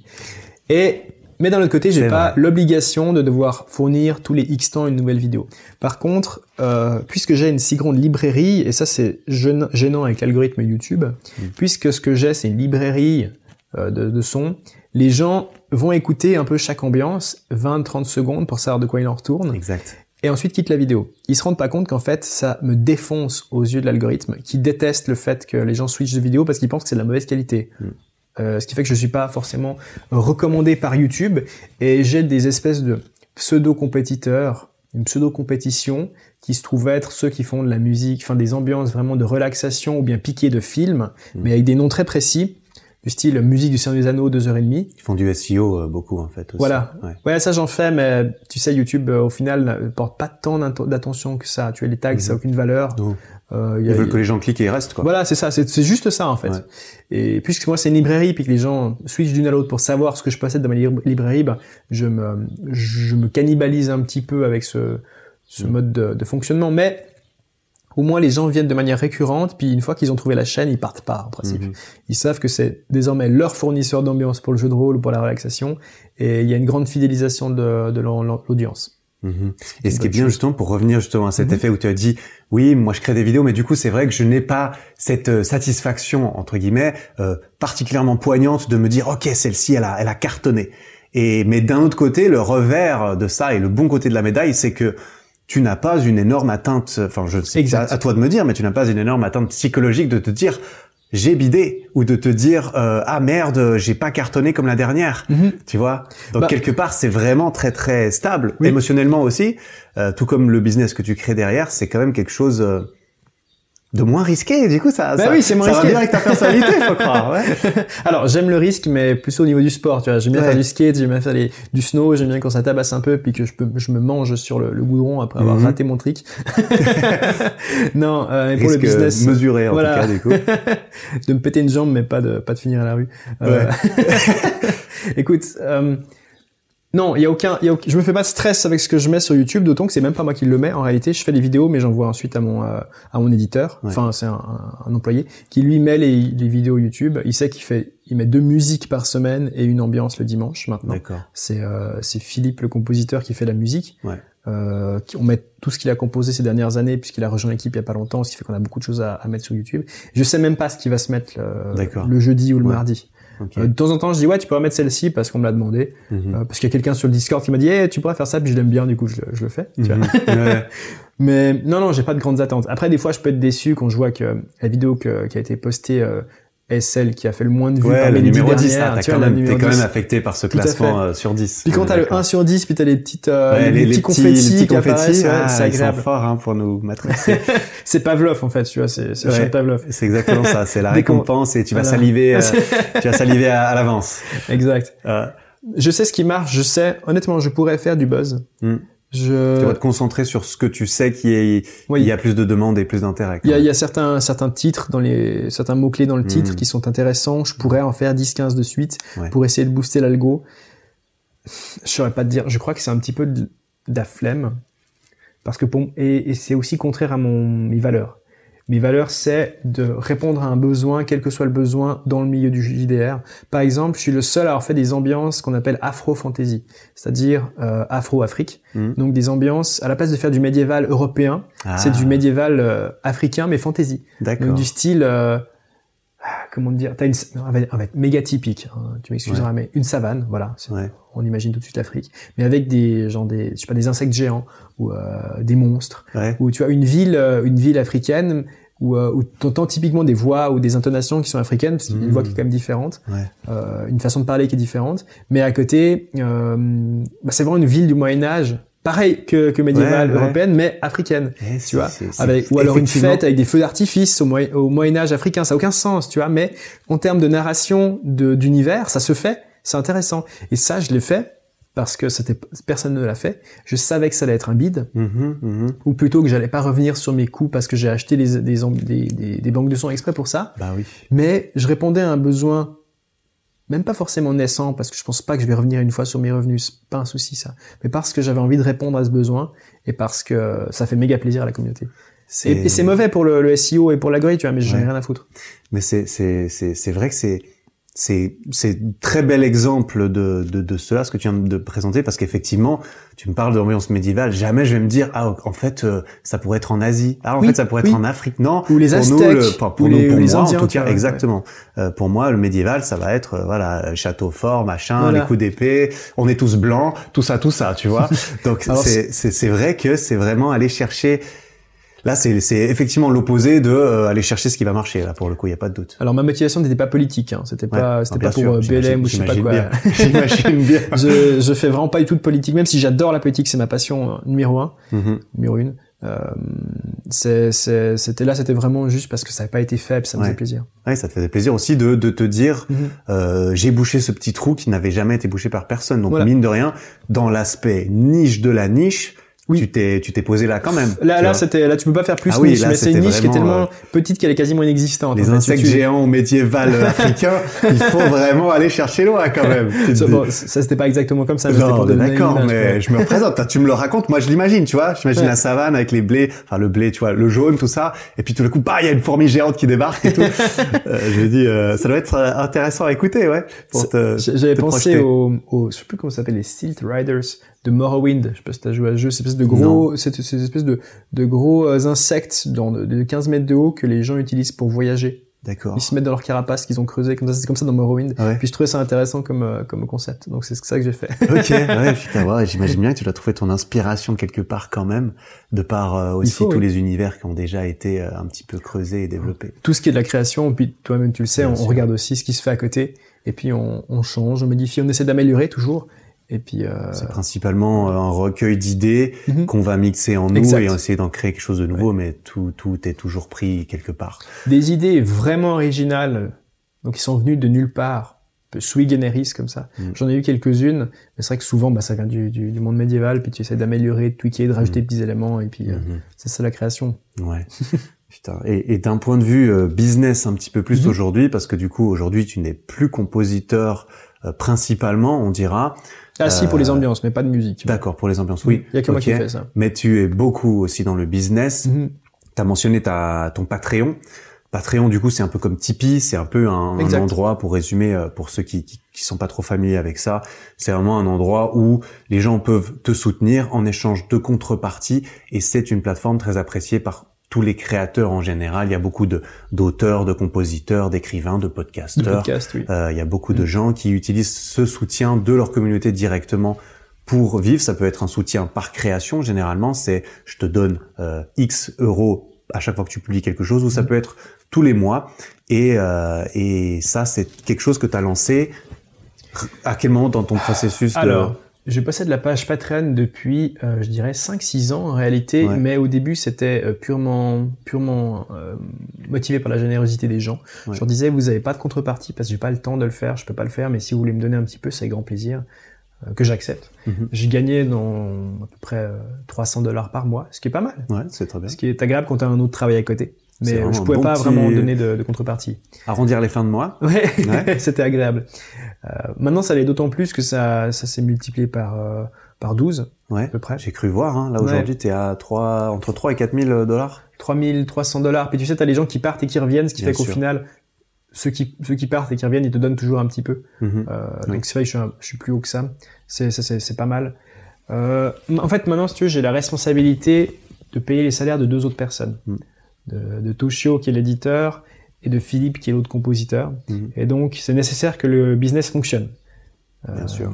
Parce qu'avec eux j'ai des contrats et puis euh, tu vois, t'as la Faut responsabilité payer de les salaires, bien Ouais, sûr. Ouais. C'est- Et donc euh, Patreon, Patreon c'était un bon moyen d'avoir un revenu euh, complémentaire. J'ai les ventes d'albums aussi qui sont euh, qui sont un des revenus euh, principaux aussi. Mhm. Étonnamment, je vends des albums, Ouais, ce qui est, c'est vrai assez que tu vends des albums. ouais, ça, on en et- j'en vends des on pourrait centaines ne chaque pas mois. se- s'en douter, mais en fait, euh, Ouais. c'était une de, c'est une de tes sources principales de revenus aussi. tout à fait, oui, parce que ça, tu vois, c'est sur notre plateforme. ça c'est sur Bandcamp. Bandcamp. Bandcamp. Je connais. Euh, là, c'est 50 euh, morceaux que tu peux avoir pour 10, 10 dollars, ce qui est vraiment pas cher, 50 ambiances. Ou bien un album de musique d'une heure pour, pour 10 dollars. On essaie aussi de standardiser les durées les styles Mm. pour que les gens puissent vraiment l'utiliser dans un contexte de jeu de rôle. D'accord. Ça, c'est pour le jeu de rôle. Les gens qui achètent ça, c'est pour le jeu de rôle. Ah ouais, ouais, Ouais. principalement. Après, la musique, tu peux l'écouter aussi pour, par toi-même, mais on Bien a sûr. Spotify aussi. Ouais. Donc, euh, je recommande plutôt Spotify, c'est juste pour écouter. Mhm. Après, si vous voulez être généreux, il y a Ouais. toujours Bandcamp. Parce que parce que euh, les, les gens achètent cet album Mhm. aussi pour pour le soutien parce que c'est un petit peu structuré ou euh, est-ce qu'il C'est peut très rare. facilement faire sens c'est-à-dire ils vont juste trouver toutes les musiques individuellement ils les écoutent sur Bandcamp ou sur Alors, YouTube? Tu dis pour l'utilisation JDR par exemple ouais euh, Bandcamp, c'est limité à trois écoutes pour chaque. Ensuite, c'est bloqué. Donc, tu es obligé d'acheter au bout d'un moment. d'accord Parce que pour moi, en plus, sur Bandcamp, t'as pas de euh, publicité. Sur YouTube, au moins, il y a un revenu. Sur vrai. Spotify, il y a un revenu euh, qui est plus élevé que, que YouTube par vue, deux fois plus élevé, mais j'en fais moins des vues Ouais. sur Spotify.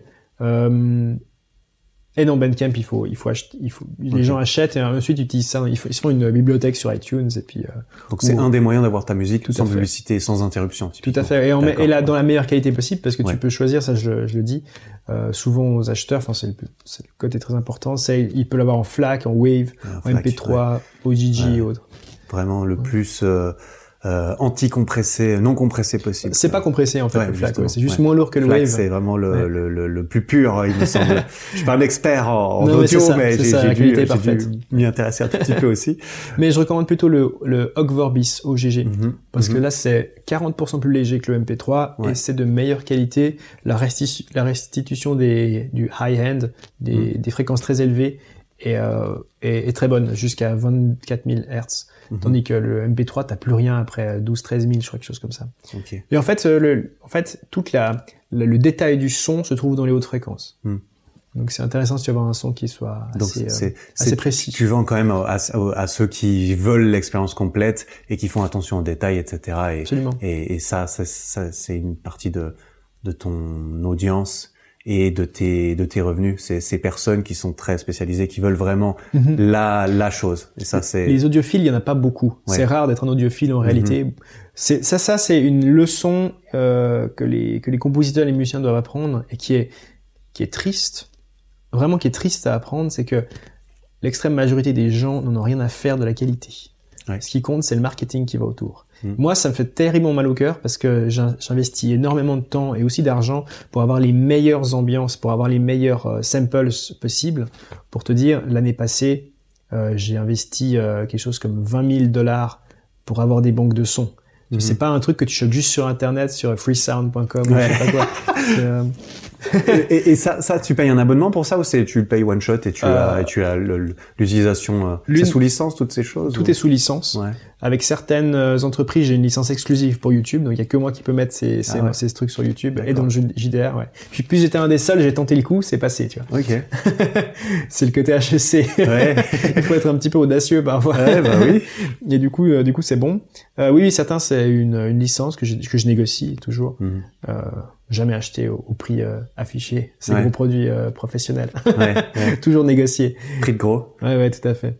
Et à côté, euh, non, c'est des grosses banques de sons que tu reçois à la maison sous forme de disque dur. D'accord. Parce que va télécharger euh, 2 Tera de Ouais. son, Ok. ça te prend vraiment beaucoup de temps. Ah oui, d'accord. Tu commandes un disque dur, quoi. Ah, ils te les envoient parce que Ah tu- tu peux pas télécharger depuis leur site, ça leur fait tellement de, Ouais, de de, de bandes de passantes, ouf. surtout s'ils en vendent beaucoup, tu vois. Ah, très bien. Je n'étais Euh, pas au courant que ça se passait jusque, jusque là. Ah non, mais c'est, enfin, c'est des milieux qu'on connaît pas du tout. ouais, J'ai- bah, moi, les ai découverts comme ça. premier, hein, ouais. Tout le milieu des recordistes, c'est ceux qui vont euh, à l'extérieur euh, prendre des sons, les chasseurs de sons, comme on dit en français, je crois. Ceux qui fournissent les, Euh, qui les, fournissent les stocks sons, aussi, ouais. tout ce qui est stock euh, SFX, audio, euh, même vidéo et photo. Exact, ouais. Je te parlais juste avant des, de sons d'Afrique que j'ai achetés. Mhm. Voilà, c'est des, c'est bon, c'est des banques de sons enregistrées en Éthiopie, au Cameroun et euh, c'était en Côte d'Ivoire. Euh, et c'est vraiment de là-bas, tu vois. C'est pas les trucs euh, créés ici dans un dans un studio ou Ouais. C'est, c'est ultra authentique. Et puis, euh, puis du coup, tu aussi tu remercies les gens qui ont fait ce, ce, ce voyage. Ouais. Ouais, il y a un côté. Euh... C'est extraordinaire tout. Ça qui me passionne aussi, c'est que c'est plein de choses que moi je mhm. moi je connais pas et je trouve ça très intéressant aussi de pouvoir partager et propager un petit peu un petit peu plus un petit peu plus ça. Et euh, du coup, pour en revenir un peu à ton business d'aujourd'hui, euh, tu as euh, un, un des, des, des un point positif avec ton business qu'on a abordé, c'est qu'en fait, toi, tu avais vraiment cette progression euh, très, peut-être plus lente et plus linéaire, très linéaire et très constante. L'avantage, c'est que justement, tu n'es pas, euh, tu n'es pas vraiment influencé facilement par des effets de euh, ça marche plus ou euh, j'ai pas fait de vidéo euh, ce, ce mois-ci donc euh, enfin c'est très stable. Donc c'était très long à construire mais une fois que tu l'as construit tu es sur quelque chose de très solide et de et de très stable mine de rien. Comme tu le dis si tu disparais du jour au lendemain ça va quand même tourner un, bon moment. Un très bon moment d'ailleurs. Euh, et donc tu as tu as cette stabilité à ce niveau-là tu as donc tes, les, les, revenus YouTube, tu as tes revenus Patreon, tu as tes revenus de vente de d'albums. De Bandcamp, il y a Spotify, il y a les ventes de licences aussi. Mhm. Sur mon site euh, je fais des je vends des licences pour les jeux vidéo, films, ah oui, séries. Euh, oui oui. Alors ça ça fait une petite partie de revenus. Ouais. Mais ça fait quand même quelque chose de temps en temps j'ai euh, j'ai des jolies euh, des jolies surprises quand quelqu'un veut plein d'ambiance pour, euh, pour un film, une grosse commande pour un jeu, ah, un film ou quelque chose. C'est gratifiant aussi, je pense. Mhm, absolument. Après, je vois pas forcément le résultat final, d'autant que des fois, c'est dans des langues que je comprends pas. Tu sais, tu fais ton, ton film en turc. T'es crédité dans les crédits ou... Oui, oui, je suis crédité. Ouais, Bah, s'ils veulent pas me créditer, faut qu'ils payent 10 balles de plus. Ouais, c'est vrai. Bien sûr. Pour la, la, la, version white, euh, white package. euh, pour retirer le watermark. exact. okay. typiquement, j'ai ma musique aussi sur des albums de Black Dahlia Murder. C'est un groupe de métal euh, américain très connu. J'adore le métal, donc je suis content. Mm-hmm. euh, j'ai aussi mes ambiances dans le jeu Mordau, que des gens connaissent sûrement, un jeu de, de, de, de chevalier euh, qui se foutent sur la gueule. Ouais. ça, vraiment d'adresse en fait. Ouais. Assez cool. Et puis dans plein d'autres projets à gauche à droite, dans, dans quasiment quasiment tous les podcasts euh, de jeux de rôle aussi. Ah ouais. Euh, j'ai une licence qui est très libre. D'ailleurs, ça te concerne aussi. Mm-hmm. Si quelqu'un veut utiliser mes ambiances euh, dans une vidéo YouTube, dans un podcast, dans, dans sur Twitch, euh, c'est libre de droit dans ce cadre-là précisément et vous pouvez monétiser sans avoir besoin de me reverser quoi que ce soit. Ah oui, c'est vrai. Ouais. Ok. Ouais. Parce que je me souviens quand j'ai commencé sur YouTube, et avant ça j'avais une autre chaîne YouTube où je faisais un peu d'autres trucs, euh, des jeux vidéo. Euh, pour le fun, vraiment aucune prétention. C'était avant la monétisation de YouTube, pour tout dire. Euh, je me souviens que c'était quand même déjà la galère pour trouver de la musique et compagnie. Et puis je me dis, pour les petits créateurs en particulier, ceux qui peuvent pas se permettre de payer euh, des centaines de francs pour les licences de musique, parce que c'est mhm. très cher pour avoir ces licences de musique. au moins ils ont les miennes. Le moment qu'ils me créditent, euh, mhm. tout passe bien. Puis je leur dis, si vous voulez être généreux, puis me donner un peu sur Patreon, entre entre 3 et 15 balles par mois, c'est toujours très apprécié. Toujours apprécié bien et en fait, les gens donnent. Mhm. C'est ça, c'est ça qui est, qui est entre guillemets impressionnant, mhm. c'est que on pourrait se dire et moi euh, le premier, j'étais un peu surpris de voir ça et de me dire ok c'est des gens ils viennent ils prennent leur truc. Et euh, t'aurais en fait t'as l'impression c'est aussi un, un, petit quelque chose sur lequel je voulais je voulais revenir rapidement. C'est vrai que le contact en tout cas un des premiers contacts avec ton travail euh, n'est pas très humain dans le sens où on ne met pas vraiment de visage dessus. T'as pas vraiment l'impression que en fait c'est c'est vraiment un être humain qui a créé ça et que peut-être euh, tu pourrais créer une connexion avec lui et avoir envie de lui donner. Donc les gens ont envie de donner alors que quelque part ils viennent, ils se servent de quelque chose qui est gratuit, qui est libre d'accès et ils viennent quand même donner, euh, mhm. sachant qu'ils n'ont pas facilement un attachement personnel avec euh, avec toi en tant qu'être humain typiquement. C'est vrai que c'est une des difficultés du métier. J'aime beaucoup apparaître à la caméra, j'aime beaucoup parler avec ma communauté. Mais puisqu'on essaie de garder ça très professionnel, très d'une certaine manière impersonnel, dans le sens où euh, c'est générique, tous mm. les sons sont génériques, tu vois, mm-hmm. c'est pas pour un truc très précis, pas pour une session très précise. Bah, c'est vrai qu'il y a cette distance qui est créée. Ensuite, j'essaie de toujours interagir par commentaire. Je, je réponds pas à tous les commentaires, je peux plus, il y en a beaucoup trop. Mm-hmm. Mais par vidéo, au moins 3-4 commentaires. Euh, et puis sur, sur Discord, je suis toujours là. Et puis les questions personnelles, je réponds toujours. Donc il y a mm-hmm. toujours cette, euh, je remercie tous les patrons euh, sur Patreon euh, directement, puis je, je discute volontiers avec eux, et certains sont même des potes. Mmh, euh, Certains m'ont invité à faire du jeu de rôle avec eux à bah, distance. tu méthodes, évidemment. Puis moi j'accepte parce que je trouve ça, je trouve ça cool. Euh, tant qu'ils ont pas ce, ça c'est, par contre c'est différent, tant qu'ils ont pas cette mentalité de fan. Ouais. Parce qu'il y en a, alors c'est moins personnel donc j'en ai moins mmh. que, que dans d'autres contextes. Euh, qu'un youtubeur lifestyle qui peut avoir des vrais fans. Mais j'en ai quand même deux ou trois et dès que je vois que c'est un petit peu, euh, un peu, euh, tu sais, ils veulent un peu avoir l'expérience de toi, si je Ouais, dire. ouais. Où t'es en fait plus une bête de foire pour eux qu'une vraie personne. Bah, là, je dis, ok, on a assez discuté, Mhm. passé une bonne journée, je vais faire autre chose. Mhm, ouais. Mais pour le reste, j'essaie d'être euh, d'être toujours très très proche. Et en fait, au- grâce à ça, ce qui n'était pas du tout mon, mon, mon, mon objectif initial, moi je vois que c'est vrai que ça crée plus de plus de, de conversion, euh, Ouais. plus de soutien sur euh, Patreon et un compagnie. peu plus de ren- renforcement de la Mhm. relation entre, mettons, la marque Oui. et, euh, et les, les auditeurs, typiquement. Et en fait, t'as des gens qui finissent par faire des dons euh, mensuels de 20 20 20 dollars. Ou de temps en temps, tu reçois sur, sur PayPal un, Ouais, don, et bah, c'est hyper plaisant. euh, Parce que t'as pas ton PayPal ouvert et n'importe qui peut t'envoyer un petit truc comme ça, Oui. Oui. un peu comme un, ouais, je vois, c'est un peu un PayPal Me ou un truc du genre. Oui, euh, PayPal.me. Ouais, ouais, ouais, ouais. Tu vois, ils envoient 3 dollars, ils envoient 5 dollars, mais c'est, agréable parce que tu dis, ah, je sais pas qui est cette personne, c'est juste le nom le prénom, mais tu sais rien d'autre. Mais j'ai suffisamment influencé sa vie en positif pour qu'elle ait envie, out of nowhere, de me donner euh, quelques dollars. C'est fort ça quand même. hein. Bah, c'est fort parce que tu dis, les gens, en, règle générale, ont peu de temps. Ou ils se donnent peu de temps. Ouais. Enfin, ils gâchent beaucoup de temps sur leur téléphone et d'autres choses. Mais il faut, il faut un investissement qui aille au-delà de l'argent, qui soit celui du temps, qui est la ressource la plus précieuse qui soit, Mhm. pour dire, je vais maintenant aller faire un, un versement à cette personne que je ne connais pas, que je n'ai jamais rencontrée.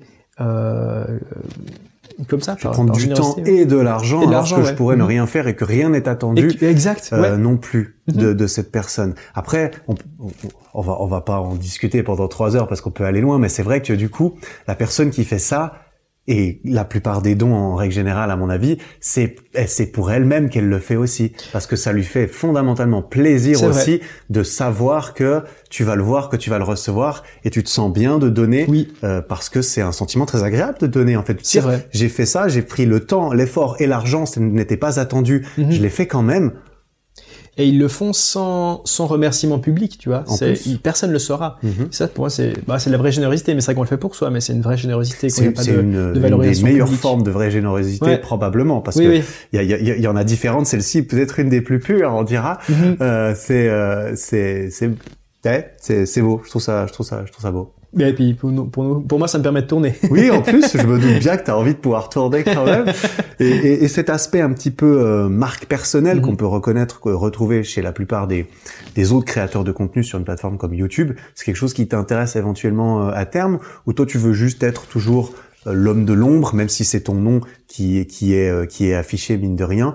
Ton nom, tu souhaites l'afficher, tu souhaites le, le cultiver en tant que entreprise, en tant que composition, en tant que business. Tu te projettes un peu à ce niveau-là? Oui. Alors, pour ce qui est de la musique, je souhaite garder euh, la niche dans laquelle je suis. Donc, je suis le compositeur principal, c'est Michael Gelfi Studio. Studio, Mhm. s'était rajouté récemment depuis que Philippe a rejoint. Ouais. Je souhaite euh, engager d'autres compositeurs à terme quand ça continuera de grimper. Quelqu'un pour faire des SFX, des effets spéciaux, euh, mais pour pour pas traîner uniquement, parce que sur YouTube, c'est impossible de partager une vidéo de 13 Ouais. secondes, ça a aucun sens. Vrai. À l'utilisation, ce serait insupportable, et puis la, la librairie serait détruite visuellement, ça ressemblerait à rien, tu vois. Ouais. Puis je suis assez maniaque.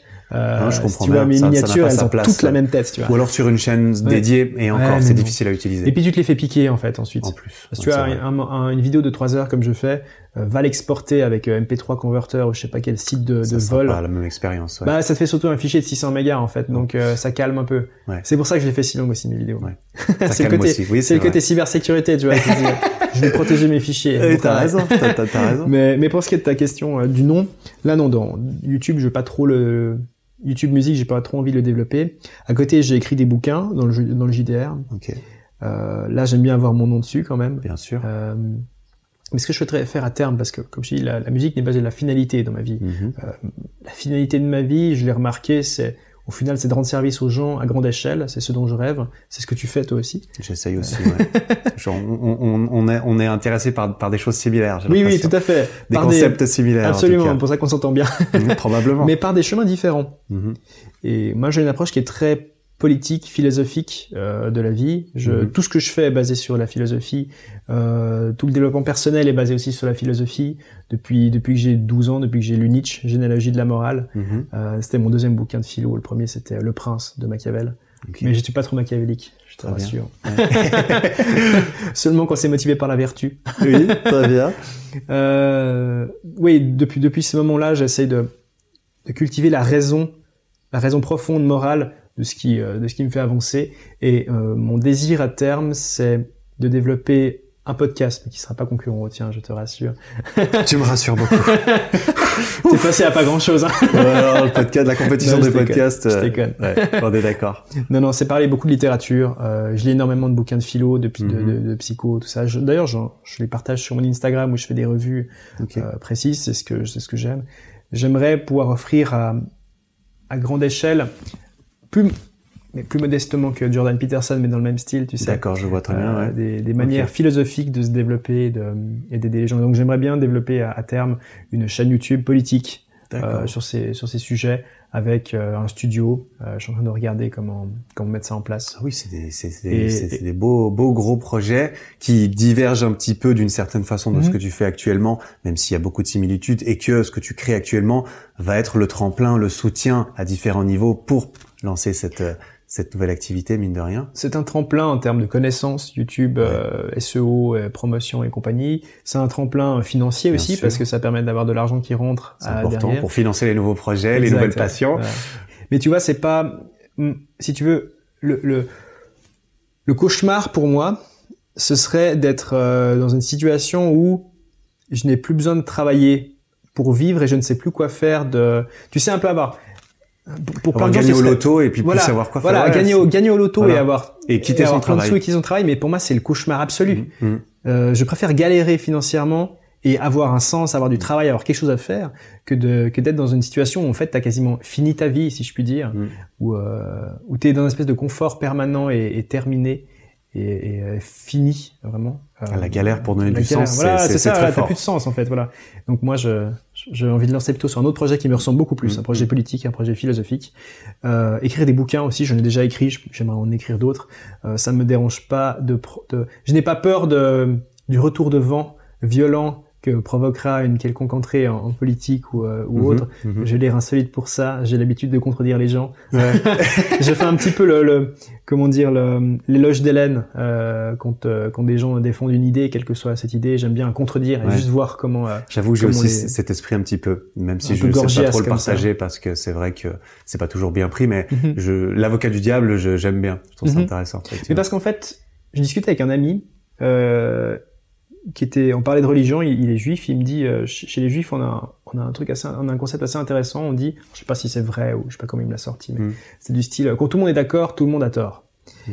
Et j'aime bien cette idée, parce que je considère que quand tout le monde a raison, en fait, on, on, on, on se met des œillères, on se met dans un espèce de, de cercle, de, de pas cercle vertueux pour le bulle coup, une bulle en fait, une, comment on dit, une, une chambre d'écho, voilà, mm. où les mêmes idées euh, tapent les murs et reviennent sur toi et s'amplifient euh, sans avoir aucune contradiction. Et quand t'as pas de contradiction, tu peux pas avancer. Mhm. Euh, et moi, j'aime bien justement euh, être contre la doxa, donc l'idée globale dominante actuelle, mhm. et qui est d'ailleurs le concept de, de Gorgias de, de l'éloge d'Hélène, où tu contredis tu contredis ce qui est dit pour voir où ça te mène mhm. et pour avoir l'idée inverse en fait, pour, pour avancer vers une, une, une vérité plus profonde. Et ça, c'est risqué, mais ça, j'adore. Mais pour, le coup, c'est du risque que j'adore. Et ça, ça, tu te vois te projeter en termes de chronologie. Mhm. à, quel moment est-ce que tu verrais éventuellement euh, l'évolution de l'ouverture de, de, ce genre de projet? Tu te projettes ou tu attends de voir euh, Ça fait quand même que un an et quelques que, que tu es indépendant maintenant, donc. Euh. Certes, euh, je, je, dirais le plus tôt possible, parce mhm. que puisque c'est des, éléments politiques, ouais. ils ont une espèce de de, de, de, de, date de péremption, si je puis dire. Et par contre, j'ai un problème, c'est euh, un peu le l'effet de l'imposteur ou le, le comment s'appelle le syndrome de l'imposteur, où je me dis attends, j'ai pas suffisamment étudié hmm. pour me prononcer sur ces sujets. Il faut que j'étudie plus. Et en fait, tu le, le, risque pour moi, et je le sens, c'est de m'enfermer dans une espèce de surétude de tous les sujets sur préparation, sur préparation, et en, fait, au final tu te sens jamais jamais prêt pour vraiment t'y lancer. En fait, à un moment il faut juste te lancer et regarder où ça te mène. Mhm. euh, donc j'ai pas vraiment de date à te donner. J'aimerais beaucoup faire ça cette année. D'accord. ah oui, quand même. T'as quand même un petit horizon. Oui, euh, oui parce qu'au final, au final, le, le bagage euh, intellectuel et culturel, je pense euh, l'avoir. Mhm. J'étudie depuis des années tous ces sujets. Je me pose des questions. ce qui manquerait peut-être, ce serait la rhétorique. Euh, puisque les connaissances sont là, mais ensuite il faut Il savoir, faut savoir euh, les délivrer, les délivrer et Ouais. surtout euh, les, les opposer à ceux qui sont capables d'avoir euh, de jouer avec les mots. de jouer avec aussi. les mots et Ouais. peut-être d'être meilleur que toi en rhétorique et moins en termes de logique pure. tu Exact. Il y a- il différentes armes dans Ouais, ce milieu, j'ai Et l'impression. puis j'ai du mal avec la langue de bois en général, j'aime vraiment l'honnêteté. Ouais. Euh, je, je, j'applique le conseil numéro 7 de Jordan, Jordan Peterson qui est don't lie. Mhm. Don't lie. Et tu vois, j'ai j'ai du, c'est dur de, du coup de, de battre sur un même niveau, enfin sur se battre sur un sujet avec euh, des gens qui ne respectent pas ce principe, comme Mhm. on, ça c'est beaucoup en politique. Mhm, Effectivement, il faut savoir jouer avec euh, Ouais. tout ça. Très. Voilà, c'était le moment inattendu du podcast. Ouais. Bah justement, ça, ça, ça ouvre, ça ouvre différentes portes parce que c'est vrai que j'aime bien euh, quand j'invite quelqu'un sur mon podcast. La plupart du temps, c'est des gens que je connais déjà. Mhm. J'ai pas encore euh, vraiment trop approché des gens que je ne connais pas, mais c'est vrai qu'au début, j'aime bien pouvoir présenter leur parcours parce que c'est vrai que c'est ces personnes que, que j'ai envie de, de mettre en avant. Et euh, éventuellement, si tu reviens sur, si tu as envie de revenir une fois sur le podcast, plaisir. on pourra taper dans des sujets qui sont bah, différents de ton parcours, qui et du coup Mhm. Est une partie de, de ce que tu fais, mais toi-même tu es intéressé par beaucoup de choses et euh, en tant que, que voilà comme centre intérêt, comme tu l'as dit, numéro un, la politique, t'aimes beaucoup la philosophie et tout Oui. ça. Donc ce sera peut-être l'occasion de revenir en parler, de faire un, un épisode plus dédié à une à une question, à une grande question ouverte ou à tu vois, quelque chose du genre. Tu vois, euh, pour ce qui, ce qui pourrait vraiment te concerner, c'est le développement personnel qui est en, en lien direct avec ce que tu fais sur ta chaîne. Mm.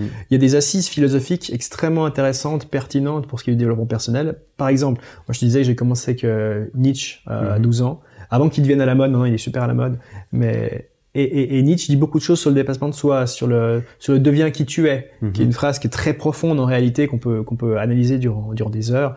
Euh, on va pas le faire, mais euh, au fil du temps, le deviens qui tu es, c'est ce que j'ai essayé de faire, c'est de devenir qui tu es profondément Mhm. et de, te- de, te- rechercher, de te dépasser, etc. Il a aussi dit la phrase euh, euh, tout ce que ti- tout ce qui ne te tue pas te rend plus fort, etc. Et alors là, ça paraît un peu kitsch de les lancer comme Alors ça, si tu veux, mais quand tu très cliché, commences, ce c'est phrase, très cliché, c'est très cliché. Mais il faut comprendre, en fait, toute toute la, la, la, la sagesse d'une phrase comme celle-ci, tu sais. C'est Mhm. comme les expressions de grand-mère, les trucs comme ça. Souvent, il y a un fond de vérité qu'on a oublié et qu'on qu'on ne ressort que pour le côté kitsch et amusant et euh, un peu, euh, comment dire, euh, Bien vu aussi. ouais, du, du moment, quoi. Voilà, Alors qu'en réalité, il y a beaucoup à creuser et pour le développement personnel, c'est absolument déterminant. Mhm. Très très intéressant, très passionnant. Écoute, je sais pas exactement depuis combien de temps on tourne, mais je pense qu'on va gentiment on va gentiment s'arrêter pour ce premier épisode. Euh, pour toutes les personnes qui t'ont découverte, qui sont intéressées par ça, Mhm. qui cherchent de la musique pour jouer, pour se relaxer, pour quoi que ce soit, ou tout ce que tu as mentionné qui pourrait les intéresser, Pour le workout, c'est en même temps que pour s'entraîner. Bon alors, Je je... suis Eric Flag. ouais, des musiques d'ambiance pour s'entraîner, putain. Ah mais on fait la musique orchestra- orchestrale aussi, un peu de combat comme ça, Ouais, avec les vrai. gros, les gros drums et Ah, compagnie. il y, en a vraiment pour tout le monde. De toute façon, chacun peut aller voir et trouver ce qu'il veut. Où est-ce que tu renverrais les, les gens pour découvrir ton travail et tout ce dont on a discuté? On va faire simple, on va dire sur YouTube. D'autant qu'ils te connaissent depuis YouTube. Sera pas très loin, mettez Michael Donc, Gelfi. Michael Gelfi Studio. Et puis vous me trouvez. Et Ouais, on trouvera la chaîne et puis tout ton site, ton Patreon et tout ce que tu fais à côté. avec grand plaisir. Génial. Bah, Michael, Merci un beaucoup. grand plaisir d'avoir pu discuter avec toi. Très intéressant. Plaisir et euh, j'espère que ça aura plu euh, aux gens qui nous ont écoutés. Je l'espère euh, aussi. Ça m'a plu à moi. Donc, normalement, on a, on a plus ou moins les mêmes goûts. J'aime penser. Sinon, ils écouteraient pas. En tout donc- cas, c'est un grand honneur si vous m'avez euh, si vous m'avez écouté jusqu'à la fin, si vous nous avez écouté jusqu'à la fin. Mhm. Merci beaucoup pour votre attention. Merci encore à Michael pour cette super discussion. J'espère qu'elle euh, t'aura plu autant qu'elle m'a plu à moi. Tu retrouveras tous les réseaux, tout ce que fait Michael dans la description de cette vidéo ou de cet épisode audio. Voilà, voilà, voilà, voilà, petite interview bien sympathique. Il y en a une autre que j'ai déjà enregistrée qui va arriver. Il va y avoir des épisodes solo et la semaine prochaine, euh, il y aura un épisode et peut-être même plusieurs dans un décor un petit peu différent de ce que j'ai eu l'habitude de faire ici. Euh, J'en dis pas plus, on verra. Ça, change pas grand chose parce que ça va être de l'audio tout pareil. Mais euh, voilà, je me réjouis parce que ça va bouger un petit peu ces prochains jours en ce qui me concerne. Voilà, bah écoute, euh, merci beaucoup. Si le podcast te plaît, une petite review sur Spotify, 5 étoiles sur iTunes, tout ça, ça fait très plaisir. Un petit peu de, feedback d'une façon ou d'une autre. Un partage en story, ça fait, beaucoup. Un partage en story sur Instagram ou simplement le dire, le mentionner à quelqu'un, ça fait beaucoup, ça aide beaucoup ce podcast. Et puis, et puis euh, voilà, moi ça me fait plaisir de le faire. Donc euh, si ça te fait plaisir de le faire, on est déjà très bien. Et puis, euh, si jamais t'as envie de le partager, c'est pas moi qui vais dire non, mais il y a aucune pression. Moi, ça me fait plaisir de toute façon d'avoir des discussions intéressantes avec les autres ou encore avec moi-même. voilà. On se retrouve la semaine prochaine pour un nouvel épisode. Merci pour ton temps et ton attention.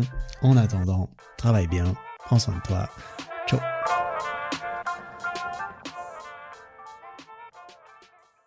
Bon, t'as officiellement atteint la fin de cet épisode. Félicitations Si le podcast te plaît, n'hésite pas à me le faire savoir en lui mettant 5 étoiles sur Spotify et Apple Podcast et en t'abonnant pour ne rien rater. Et ça, tu peux le faire là, maintenant, en sortant ton téléphone. Ça prend 5 secondes, tu vois.